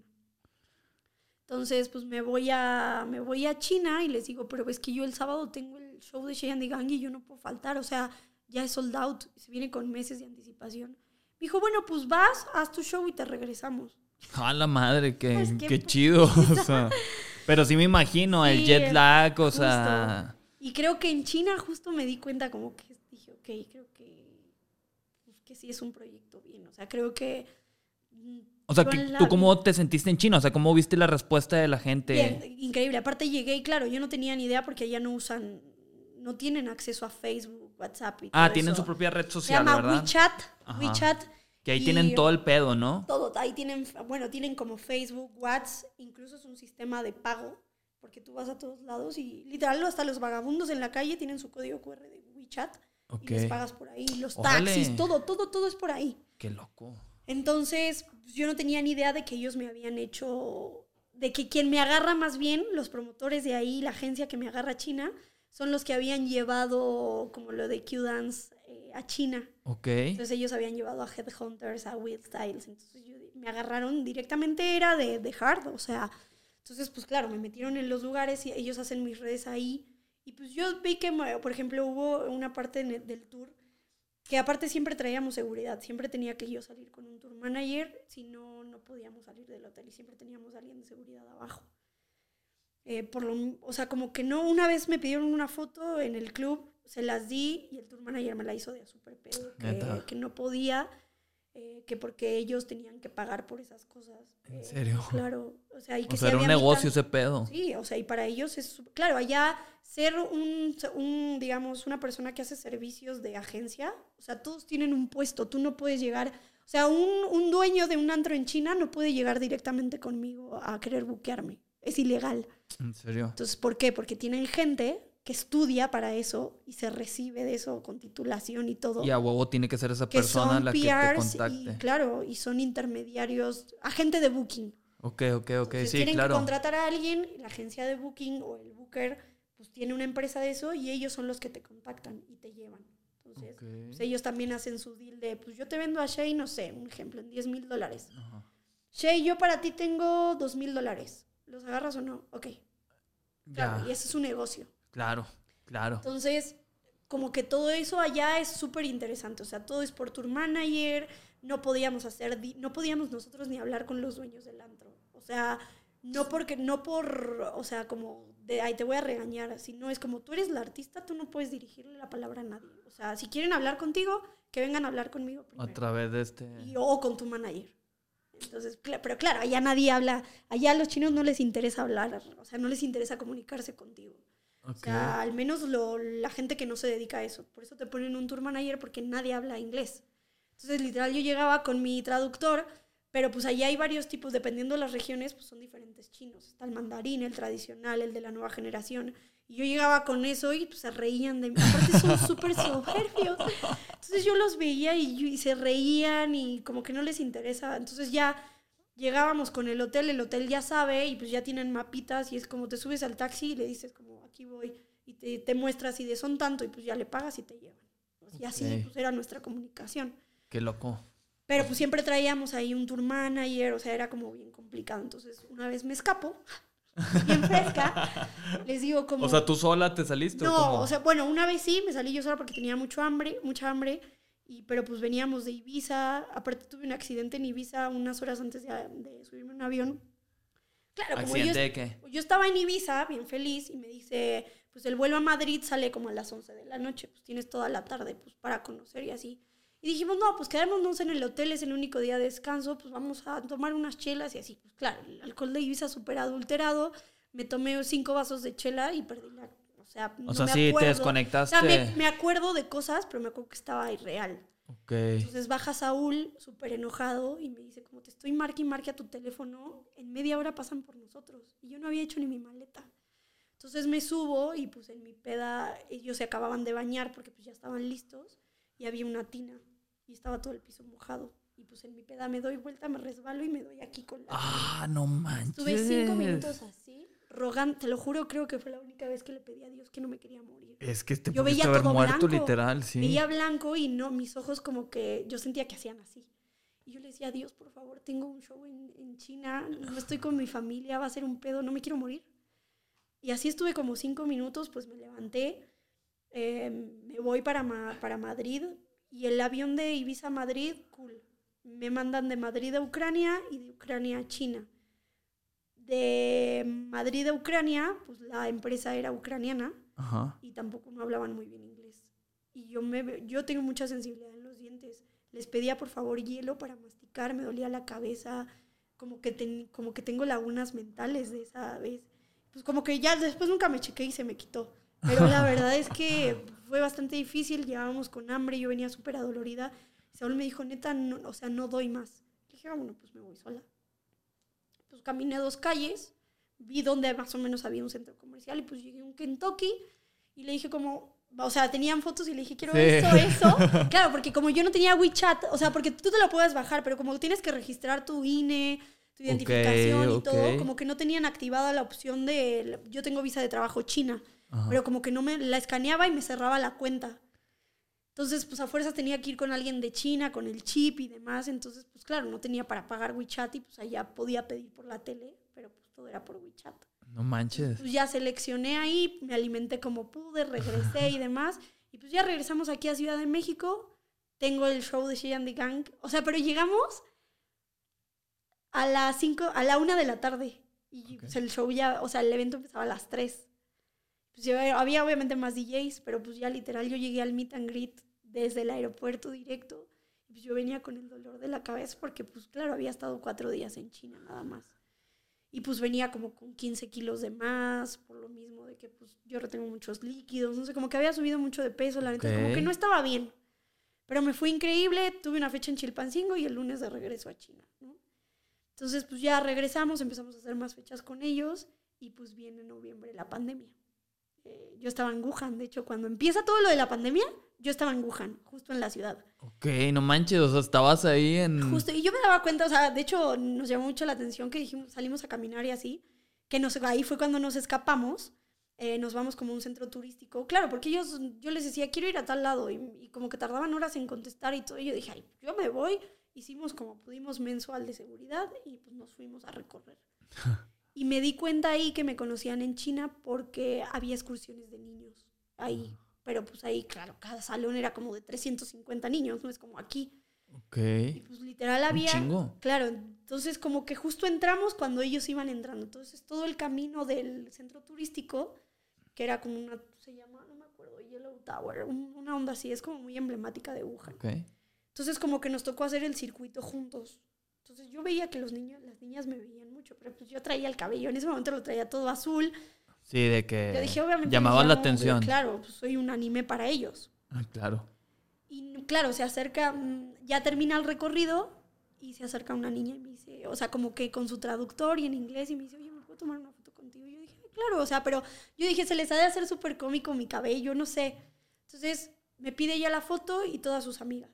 Y atrás venían todos sus amigos y se empiezan a acercar, a Y cuando me di cuenta había como 500, yo estaba en medio de 500 no niños. Y yo decía, o sea, como que no entendí y volteó a ver el celular de una chavita y traía el WeChat con mi, con mi foto. Neta. Claro, entonces la agencia de allá se había dedicado a hacer como mis redes sociales de tu allá. perfil. eh, Pues me había ido muy bien. Y como yo aquí grababa, no, no grababa videos, pero todos los after movies y eso, pues es lo que ellos publicaban. allá, Publicaban, porque me acuerdo que TikTok sí estaba muy pegado allá, pero aquí todavía no, no nacía. Entonces, pues yo ni tenía TikTok ni nada, porque pues para mí eso era como, yo qué voy a estar haciendo ahí, o sea. Sí, claro, pues al principio sí estábamos todos con TikTok. Sí, entonces, pues me di cuenta que me conocían y yo dije, ¿qué, qué, qué está pasando? O sea, está increíble que esté sucediendo esto, ¿no? Entonces, bueno, pasa lo de la pandemia. eh, tenemos EDC, que es el último show, Ajá. Ya se detiene todo. Entonces, pues, pero mi carrera, pues yo llevaba dos años, un Que año. DC la, la alcanzó a librar, pero y luego entonces, o sea, ya no hubo nada después de, de ADC, eso es lo que ibas, o sea, Claro, que se frenó de todo. EDC, claro, no hubo nada, pero pues mi carrera apenas iba saliendo. Entonces, pero nos fue increíble en EDC. O sea, llega, hicimos el meet and greet como dos horas antes de, mi, mi- de tocar con Ucielito. Ajá. Y mm, no, ya no nos daba tiempo. Tuvimos que dejar gente ahí. Y ahí fui, yo ni siquiera tocaba en el festival. Ajá. Entonces dije, ¿qué está pasando? O sea, y llegó un punto en que ya no podía caminar yo en el festival. Y llegamos, pues lo de Ucielito había fila y fila para entrar. Ah, sí, yo me acuerdo, era como un universo de gente. Dije, wow, cielito. Pero pues cuando llegué vi que mucha gente iba por mí también. sí, Entonces pues es que dije fueron como- los dos, o sea. Como dije, ah, ok, también me conocen. claro, porque yo veía a Ucielito o el monstruo de Ucielito en ese momento, cómo le había ido en EDC y cómo comparaban Sí. conmigo su show. Pero claro, después lo entendí. Quizás yo no, no me daba cuenta, pero el fandom que hay de mi parte, siempre, no sé, no sé de dónde salen. O sea, te lo juro. O sea, me encantaría obviamente conocerlos a todos y así, pero hay mucha gente que digo, ¿dónde me conocieron? O sea, Pues lo construiste, no sé, o sea. claro, pero claro, al principio pues yo veía a Ucielito pues como un monstruo y yo decía, Claro. como, pues, o sea, como por qué nos ponen igual, o sea, como que no lo entendía. Y claro, al momento de tocar pues se veían todos los audífonos. Sí, sí, en sí. Uciel. Y yo decía, De que Me te frustraste, está bien humillando. cagapalos. Digo, yo que toqué en un Pepsi también. O sea, de Claro, que veías aparte- más del otro color y te agüitabas de que chingada madre. así, puta madre. Y dije, ya sé qué voy a hacer. Pues claro, yo tenía un buen de edits. Porque yo empiezo a tocar en muchas ferias de pueblo Ajá. para miles de personas. Ajá. Que era un- un- una onda en que los DJs no estaban tan consagrados ahí porque pues eran ferias de pueblo. Pero pues de ahí agarré mucho fandom porque eran para 50 mil personas. Entonces Ok. yo aprendí, yo dije, no quiero tocar el mismo hard que tocan todos porque es muy pesado. Y pues yo a la gente de, de- de- de pueblo, de ferias de pueblo, pues no es como que vengan por mí, ellos no tienen ni idea que voy a tocar. O sea, van por, por la feria, dice, Claro. en general. Entonces, como, ¿qué les voy a dar yo para que les guste el hardstyle? Y dije, ah, pues voy a empezar a hacer edits súper comerciales. Y me acuerdo que había hecho un edit de payaso de rodeo Ah, te lo en hardstyle, pero que empezaba normal y ya después reventaba en hardstyle. Y pues dije, dije, pues voy a poner eso en el Pepsi. O sea, ya que estaba tocando, dije, ¿qué, qué hago para darle? O sea, porque no es como Sí, que le como que para llamar la, madre. atención. O sea, sí. no es como que quisiera darle a la madre, pero pues, ¿qué hago si todos lo están escuchando a él? Y puse eso y en un punto se pusieron todos rojos. En serio. Todos rojos. Y todos bailando payaso de rodeo. Y el cielito me veía y me hacía. Ya después me lo topé en backstage, porque ya después no lo vi con las fotos y todo, ya no lo vi. Y lo veo en backstage. Y, me- y de hecho, me acuerdo mucho que, que, que me, me quedé muy grabado eso, que llegó Toy a felicitarme. ok. Y yo dije, ¿qué? O sea, ¿me conoce? Verguísima. Claro, porque para mí todo, todo lo que estaba pasando, que yo estaba todo dentro de la industria, pues pasó todo muy rápido. Entonces hay cosas, o hay gente que me topaba, o por ejemplo que Toy se me acercó, o sea, él se me, literal estábamos todos platicando y me dijo, oye, eh, me dijo un cielito que le diste batalla, felicidades. Me dijo, como que me dijo como, como que no había pasado antes, me dijo muchas felicidades. Y yo dije como, "Ah, me conoce. Sí, sí. Entonces, claro, yo decía, llevo un año y él me está hablando a mí. O sea, claro, para Claro. mí todo, yo lo veía una dimensión de, de por qué, o sea, no, no sentía, o sea, también había eso, tanto hate y eso, que yo sentía que no merecía todo eso que me estaba pasando o que me cohibía mucho y no lo disfrutaba como lo, lo, lo tendría que disfrutar porque decía, pues claro, que va a decir la gente que pinche creída. Sí, Entonces, es- como que también batallé mucho con eso al principio, de, de que mucha gente se me acercaba, por ejemplo, como Toy, y que yo me acuerdo que casi me temblaron las piernas. y yo Por- dije, porque sabes, "Está o sea, cañón", quién, quién claro. es el personaje de Toy Selecta y lo Claro, que lo- lo que representa y que representa, te... y sobre todo que no, él no es como que le interese el hardstyle, ¿sabes? Sí, no. Entonces, para mí, pues fue súper importante que él me dijera, wow, o sea, qué bueno, felicidades. Y para mí, o lo- la perspectiva que yo tenía de Toy en ese momento, claro, Claro. como ellos se juntaban mucho con Bros, con Jay, incluso lo llegué a ver en Monterrey, pues es una persona que no te va a decir felicidades, porque sí, Sí, entonces claro. yo lo sentí como, me fue increíble, ¿sabes?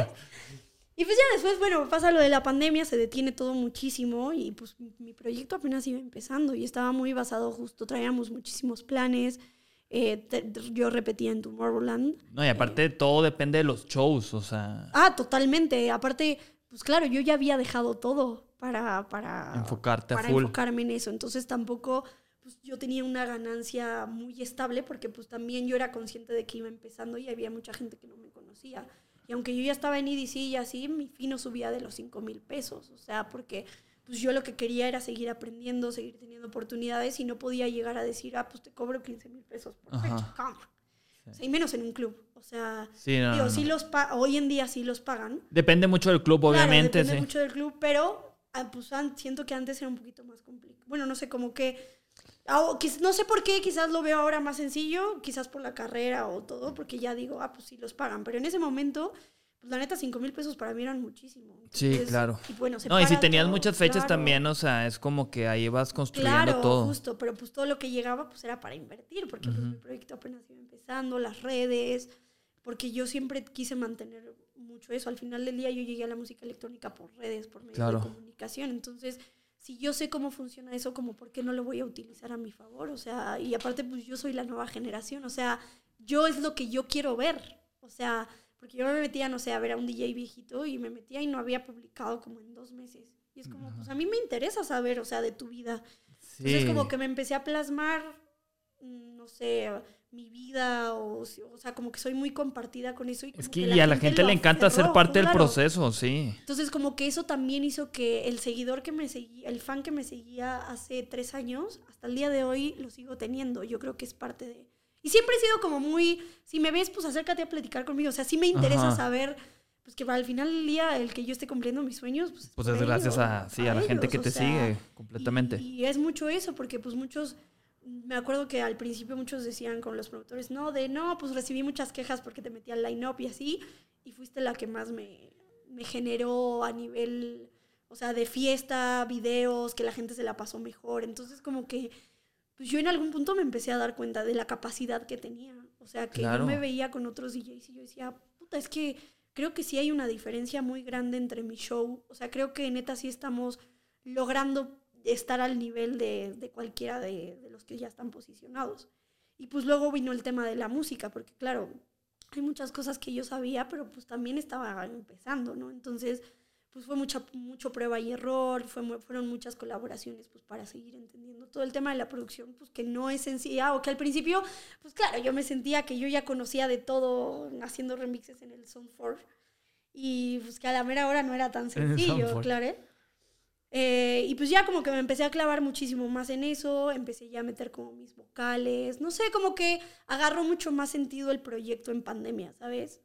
Eh, siento que, o sea, sientes que, la más seriedad, pues, o sea, porque yo fui la que dijo como, no, pues yo ya quiero empezar a hacer música, o sea, sí está muy padre tocar, lo amo, pero quiero pues quiero llegar más lejos. Sí, para dar el siguiente paso en el proyecto en general necesitas tener tu música Entonces, propia. Pues empecé en clases, Jaradak me empezó a enseñar muchísimo más, aprendí mucho con Albi, y pues yo hago mis, por ejemplo, yo hacía mis edits para, no sé, para IBC, o sea, cosas muy básicas yo ya las hacía, entonces como que aprendí más y en pandemia me enfoqué mucho en hacer música, pero claro, también era mucha inseguridad mía de, pues, ¿qué van a decir cuando salga música? O sea, sí, claro, de que no está chida no está o así. nivel, entonces pues ya dije, ok, vamos a armar las maquetas, o sea, voy a armar la maqueta y lo, más que yo pueda hacer y pues la mandamos a masterizar y que terminen de dar toques finales eh, con gente que sepa. Y, y, eso es de lo más normal, pero claro, ya después que uno está en el medio, ya dices como, son unos hijos de perra, o sea, son como y si ves los créditos, los, créditos en las canciones de los artistas grandes, DJ, de que hasta inclusive Skrillex, Diplo, etcétera, etcétera, etcétera. O sea, hay más gente involucrada y entiendes que es de lo más normal. O sea, de hecho, Dylan Francis también me llamó un chingo la atención porque descubrí que él hacía las maquetas y entre más gente terminaban todo el pedo. Pues es que imagínate. Y yo decía, no manches, o sea, como que uno vivía sesgado en que estaba mal. Y aquí, digo, en la escena nacional, y no digo que nada más haya sido en México, pero Sí, era de que si, si, tú no haces de que tu música todo tú, es como que ya, o sea, estabas mal. Claro, pero una vez que uno se mete a la industria, y digo, tú lo ves porque estás en Worldwide, pues ya una vez que empiezan a llegar los proyectos y eso dices, ah, entonces no era tanto como decían, o sea, es más como que se quieren parar. Y, pero claro, yo empezando, pues yo era súper como no, pues tiene que ser súper purista, yo tengo que hacer todo. Y claro, después una vez te vas metiendo más a la industria y te das cuenta que el, el 30, el 20% de los DJs son los que producen su música. Entonces, claro, claro. No era tan así. Y pues yo dije, bueno, si traigo mis ideas, mm, creo que tengo muy buenas ideas como musicales. Y hasta inclusive sin que tú llegaras a maquetear, este, o sea, si tú traes una idea Terminaba de dar ideas finales. Sí, o sea, es, eh, es, a lo que voy. De hecho, eso pasó con Atlantis. Atlantis, bueno, llega la oportunidad de con Angemi, ¿verdad? Que fue mi primera canción bien hecha, porque Euphoric Edge ya había salido como por noviembre, que sale por Harsh. Pero justo había pasado eso, había como una maqueta, yo di días finales, o sea, realmente no estuve tan involucrada en esa canción como desde cero. Entonces Atlantis, bueno, sale la, la, la opción con Angemi, yo dije, sí, hay que hacerla justo me mandó una maqueta, le dije como, oye, creo me gustaría que sonara así, así, así. Y pues evidentemente de Angemi a mí, pues la, la producción musical y la escuela que él tiene y lo que hace, o sea, le ha producido a gente que neta no tienes ni una idea. O sea, que están en comercial a nivel top 10 del mundo, o sea. Entonces yo decía como, ah, bueno, entonces pues claro, que la haga él. O sea, yo le doy todos mis approach o cómo quiero que suene, pero pues al final del día el que tiene la calidad es él. Y él no va a querer sacar una canción hecha por mí que apenas voy empezando, ¿no? Entonces creo que era lógico. Sí, sí, no. Entonces, bueno, sale Atlantis, nos va increíble con, con esa canción. Y, claro, después llega lo de la pandemia y dije, o sea, ¿cómo voy a hacer para sacar algo mejor que Atlantis? Entonces dejó de sacar música porque creía que todo lo que hacía no estaba como al nivel. Al nivel de esta Y, rola. claro, es y que des- sí es todo un reto, o sea, ya si lanzas algo muy chido, como que... Claro, y pues Atlantis, ah, o sea, aunque no fue un, no sea internacional, al menos nacionalmente sonó en muchos lados, o sea, sonó en varios Digo, aparte, eh, en- entendiendo también que es un género complicado. Claro, es o- complicado. sí, o Entonces, sea, y luego en pandemia, pues, hasta yo escuchaba urbano, porque no es como que, o sea, sí ponía hard de vez en cuando, pero no es como estar escuchando hard 24/7. sí, no. O sea, no, está entonces yo decía, complicado. voy a sacar música y le voy a invertir de dónde, o sea, si tengo mis ahorros y no sé cuánto, para cuándo vaya a durar esto. Em, entonces dejé de sacar música y dejé de sacar música como lo que duró la pandemia. Mi- Ok. Apenas el jueves salí mi EP. Eh, y es justo de todo lo que hicimos en pandemia y como que quise marcar, no sé, o sea, siento que marcó como una evolución musical en mí. Siento que también en los dos años, pues también las la, la música cambia, evoluciona, los sonidos cambian. Claro. Ahora, por ejemplo, ya, ya no toco hard al 100%, o sea, ya me voy como a raw style, o sea, ya me voy como, o sea, por ejemplo, en EDC no planeo bajar de 160. O sea, voy a abrir a 160 y mi EP está de 160 para arriba. O sea, vas, vas duro. O sea, y, y- y también platícame, o sea, ¿cuál es tu experiencia de, de cómo te sientes de estar ahora en el escenario principal eh, de, de EDC México? O sea, está cabrón eso. Pues fíjate que nos llegó la oportunidad y cuando, o sea, llega la, primero llegó la oferta de lo de Las Vegas. Entonces, como que yo ya traía planes de tocar en Las Vegas antes de lo de la pandemia, pero yo iba a tocar en un carrito. Ajá. El que habían tocado los guetos, no me acuerdo cómo se llama. Sí, sí supe, pero no me acuerdo en el tampoco. que había tocado los guetos. Entonces yo dije, no, man, claro, y DC Las Vegas para mí era mi festival favorito. Y yo dije, voy a huevo. Y pues pasa esto de la pandemia y pues todo queda en stand-by. Sí. Entonces Saúl eh, ve que ya están los planes para hacer CDC Las Vegas y le escribe al, al chavo, le dice como, oye, teníamos esta oferta pendiente, quiero saber qué onda. Le dice, mira, yo ya no estoy trabajando ahí porque recortaron mucho personal, pero creo que a Jasper le interesa. Jasper es como la mano derecha de Pascual y es el que Ok. lleva todo base con el Wasteland. Ok. Y a mí eso me dice Saúl, pero ahí quedó. O sea, yo ya no me enteré nada más. Y estábamos, estábamos como por, mm, no sé si fue, fue antes de, como por mayo, porque ya ves que IDC como que se iba a hacer en mayo el de Las Vegas y Sí, luego lo lo, cambian. sí. Entonces estábamos en un antro con unos amigos y me dice, me dice mi amigo, ven, acabo de poner unas pantallas y yo, ah, pues vamos. Me dice, ve, quedaron increíbles, ¿no? Y veo una sirena y así decía IDC. Y yo dije, ah, pues sí, están bien padres y empiezan a llegar botellas y yo así de... Como que no entendías claro, así. yo como que no entendía el movimiento, porque aparte estábamos en otra mesa hasta atrás, o sea, no tenía nada que ver. Y ya, pues llega Saúl con la oferta y decía que pues me tocaba tocar en Wasteland. Yo me puse a llorar, claro, yo decía, no mames, al fin, después de Sí, tanto luego en este tiempo". festival que tú llegabas a ir y que te mamaba, o sea, No, claro, cabrón. y aparte Wasteland, no, pues para, yo dije, pues aunque me toque abrir, no me Vale interesa, madre, no sí. me interesa, o sea, y pues nos terminan dando el tercero, primero nos habían dado el segundo horario, Ok.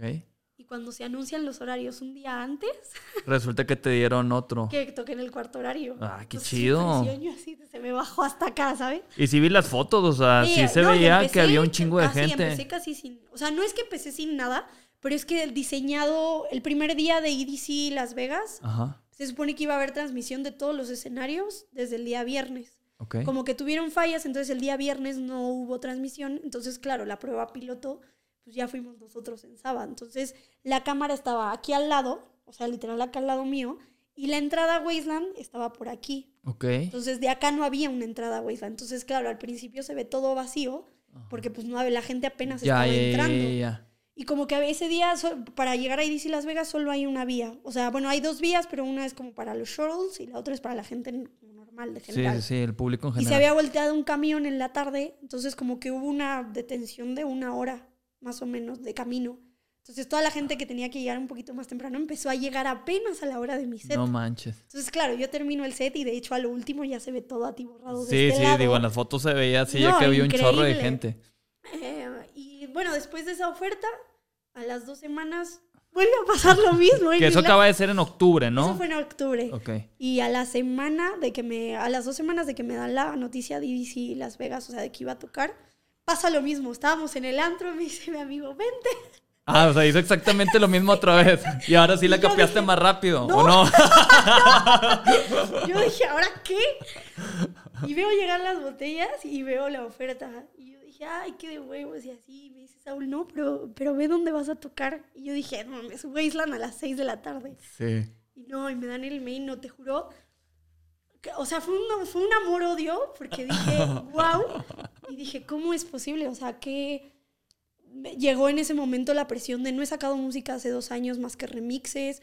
eh, ¿Dónde está mi música? ¿Cómo me voy a presentar? O sea, como todas las inseguridades que tenía antes Claro. me llegaron a- al llegar pues una oferta tan grande y porque ahora no había forma de que yo dijera no pues voy a tocar en un club chiquito dentro del festival o sea ya Sí. entonces dije pues me tengo que poner pilas con mi EP decido sacar una pre de una canción con Sa que es Ajá. como entré como en este mundo también en medio de la pandemia donde yo tenía mucha ansiedad me empiezo a, ref- a- a- no a refugiar pero me empieza a servir mucho el CBD y sus derivados Claro.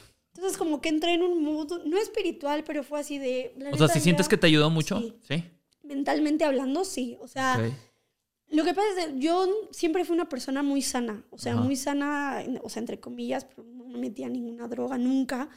No tomaba alcohol como hasta mis veintitantos años. O sea, realmente tengo muy poco viviendo mi vida, ¿no? ¿Y eso por qué nada más? Pues es que al principio mi mamá como cuando llegamos a México no me dejaba salir. O sea, me Ah, decía, estaba muy estigmatizado.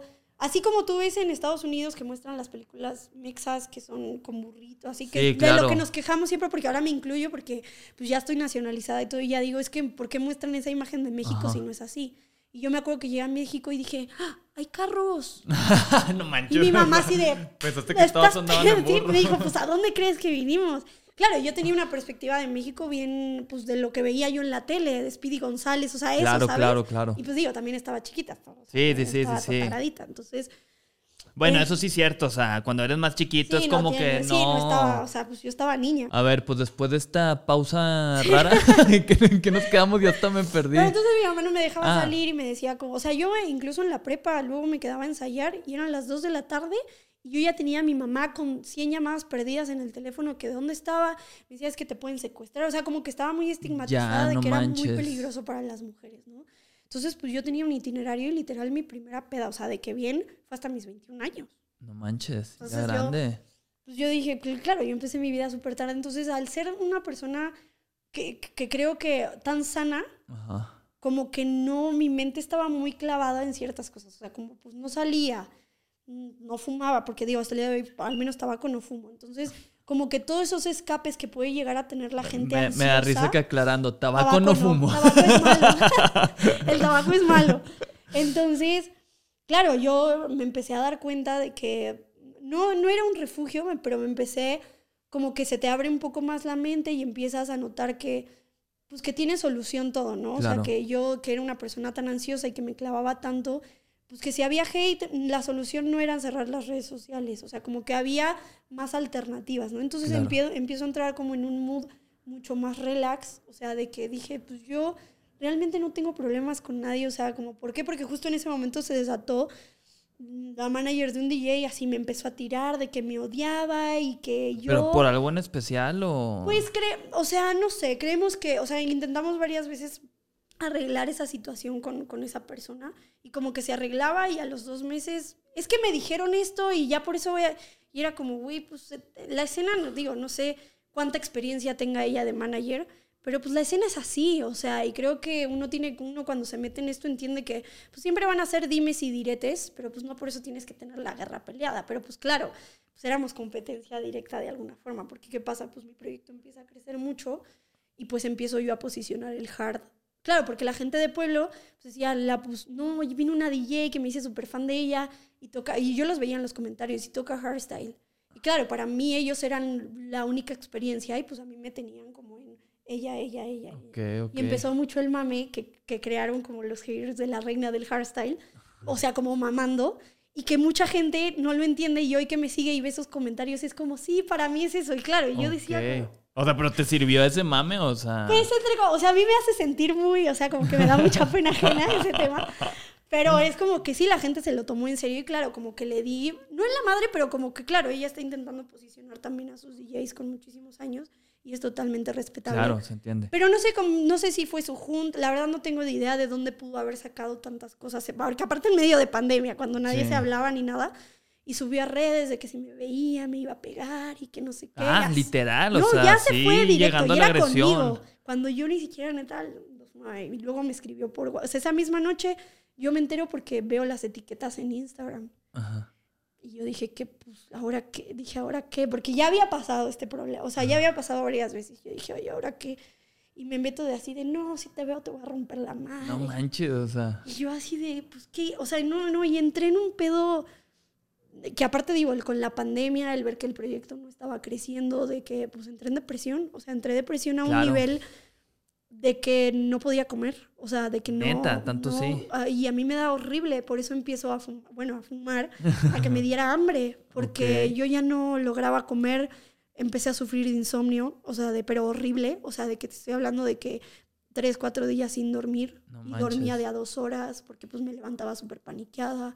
Entonces, no sé, como que eso me generó mucho, mucho estrés y empecé como, me dijeron, no, pues toma CBD. Y ya ves que en pandemia empezó mucho lo de, oye, te mando tal cosa y ayúdame con promo. Y yo dije, y ahí empecé a conocer como más y pues me empecé a tranquilizar. O sea, dije como, ok, pues tiene más soluciones y pues creamos, creo esta, esta canción.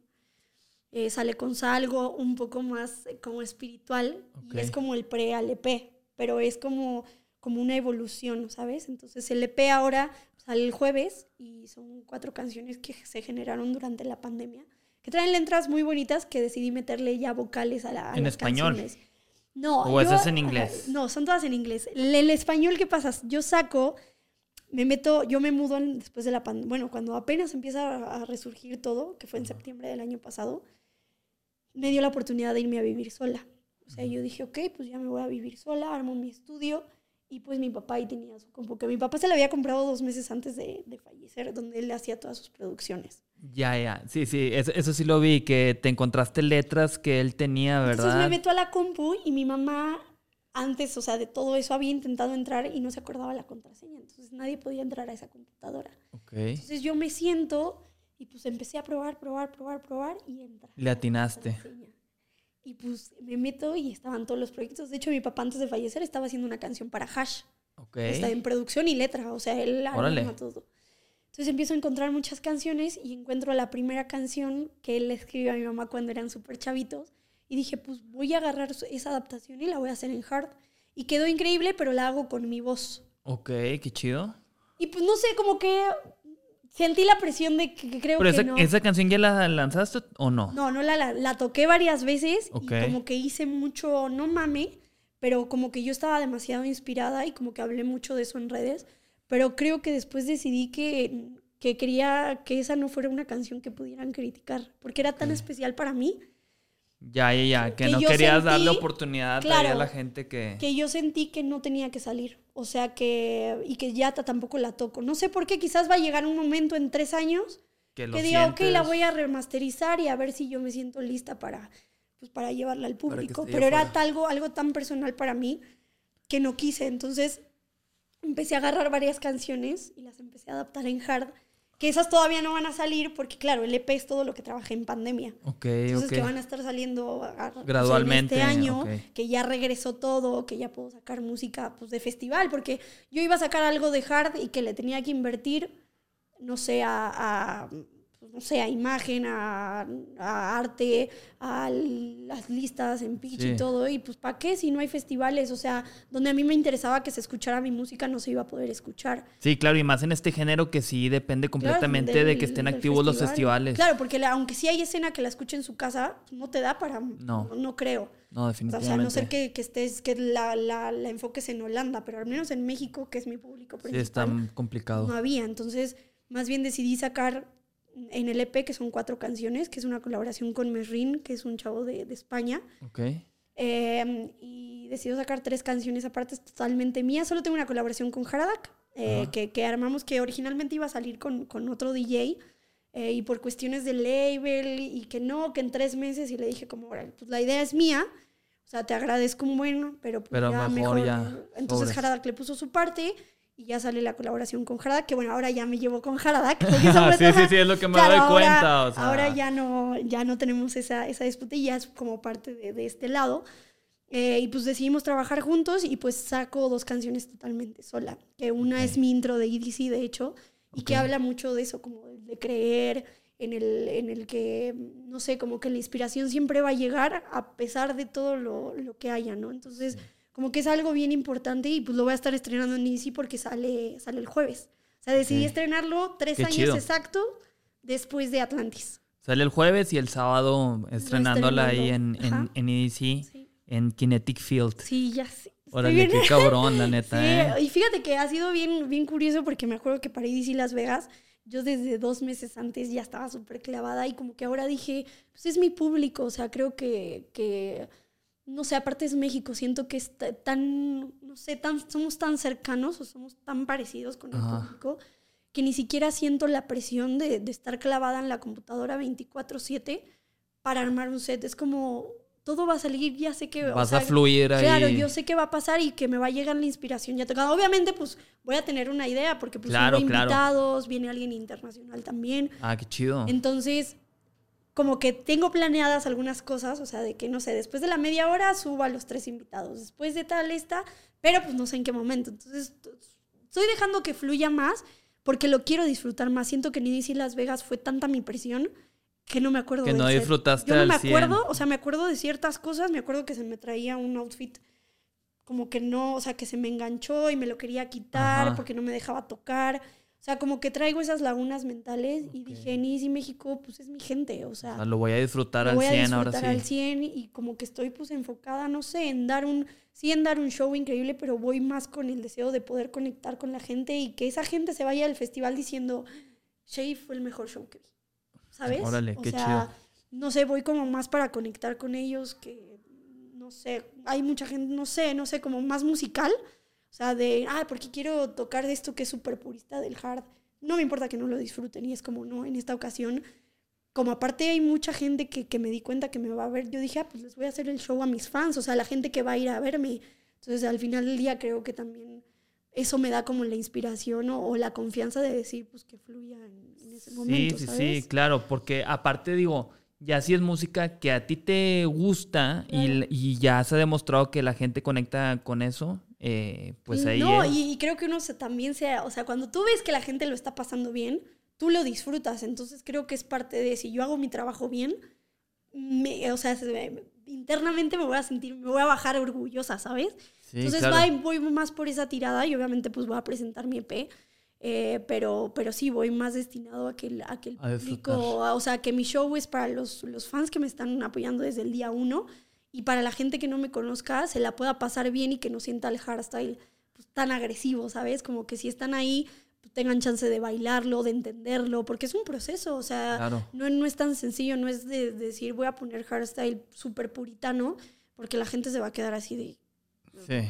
yo vengo a ver al eso y tú me estás poniendo esto en el main Sí, sí, sí, se van a sacar Entonces, de claro, pedo. uno como DJ también tiene que aprender a adaptarse, a, a caerle bien al público, porque una vez, pues eso me pasó en las ferias de pueblo, ellos no sabían que yo tocaba y pues les llegué de otro lado de lo comercial. Y, es Y como, conectaste ok, ahí Claro, con hice un remix de Tusa de Hardstyle. Pues ya te agarré, ahora mira, mira, tengo mi EP. No, y bien jugado también claro, al hacer eso. entonces eh, creo que eso hizo que se expandiera mucho más el público del hard. Por eso también pues, hoy está llegando a Mainstage, porque quizás eso hace cuatro años, pues sí hubiera sido como un wasteland. Y hoy creo que en día, con todo lo de las redes, el hecho de que, por ejemplo, en TikTok me está yendo bien, mis videos más virales son tocando. O sea, que digo que también estuvo bailando, pero pues que mucha gente sabe que, que yo toco, porque pues te metes y mis videos más virales justo es tocando. Entonces Ok. redirecciono a la gente a de, ah, pues sí está bonita y ve si sale bailando, pero ah, ve, o sea, es DJ, o sea, ve esta publicidad que trae y va a tocar en EDC. Entonces es como, ah, pues la voy a ir a ver. Entonces siento que mucho influye en el que hoy el hard esté en, en el main. O sea, creo que, que es algo que la gente ya, mm, no sé, es algo que no van a criticar tanto como hace unos cinco años. Que Ya. si los hubieras puesto, que si hubieran quedado... Sí, que ya tiene muchísima más apertura a que la gente lo pueda Sí, y aceptar. también siento que ha cambiado en pandemia, cambió mucho la perspectiva de todo, o sea, de la combinación de género, sobre todo con lo urbano, que estaba muy estigmatizado.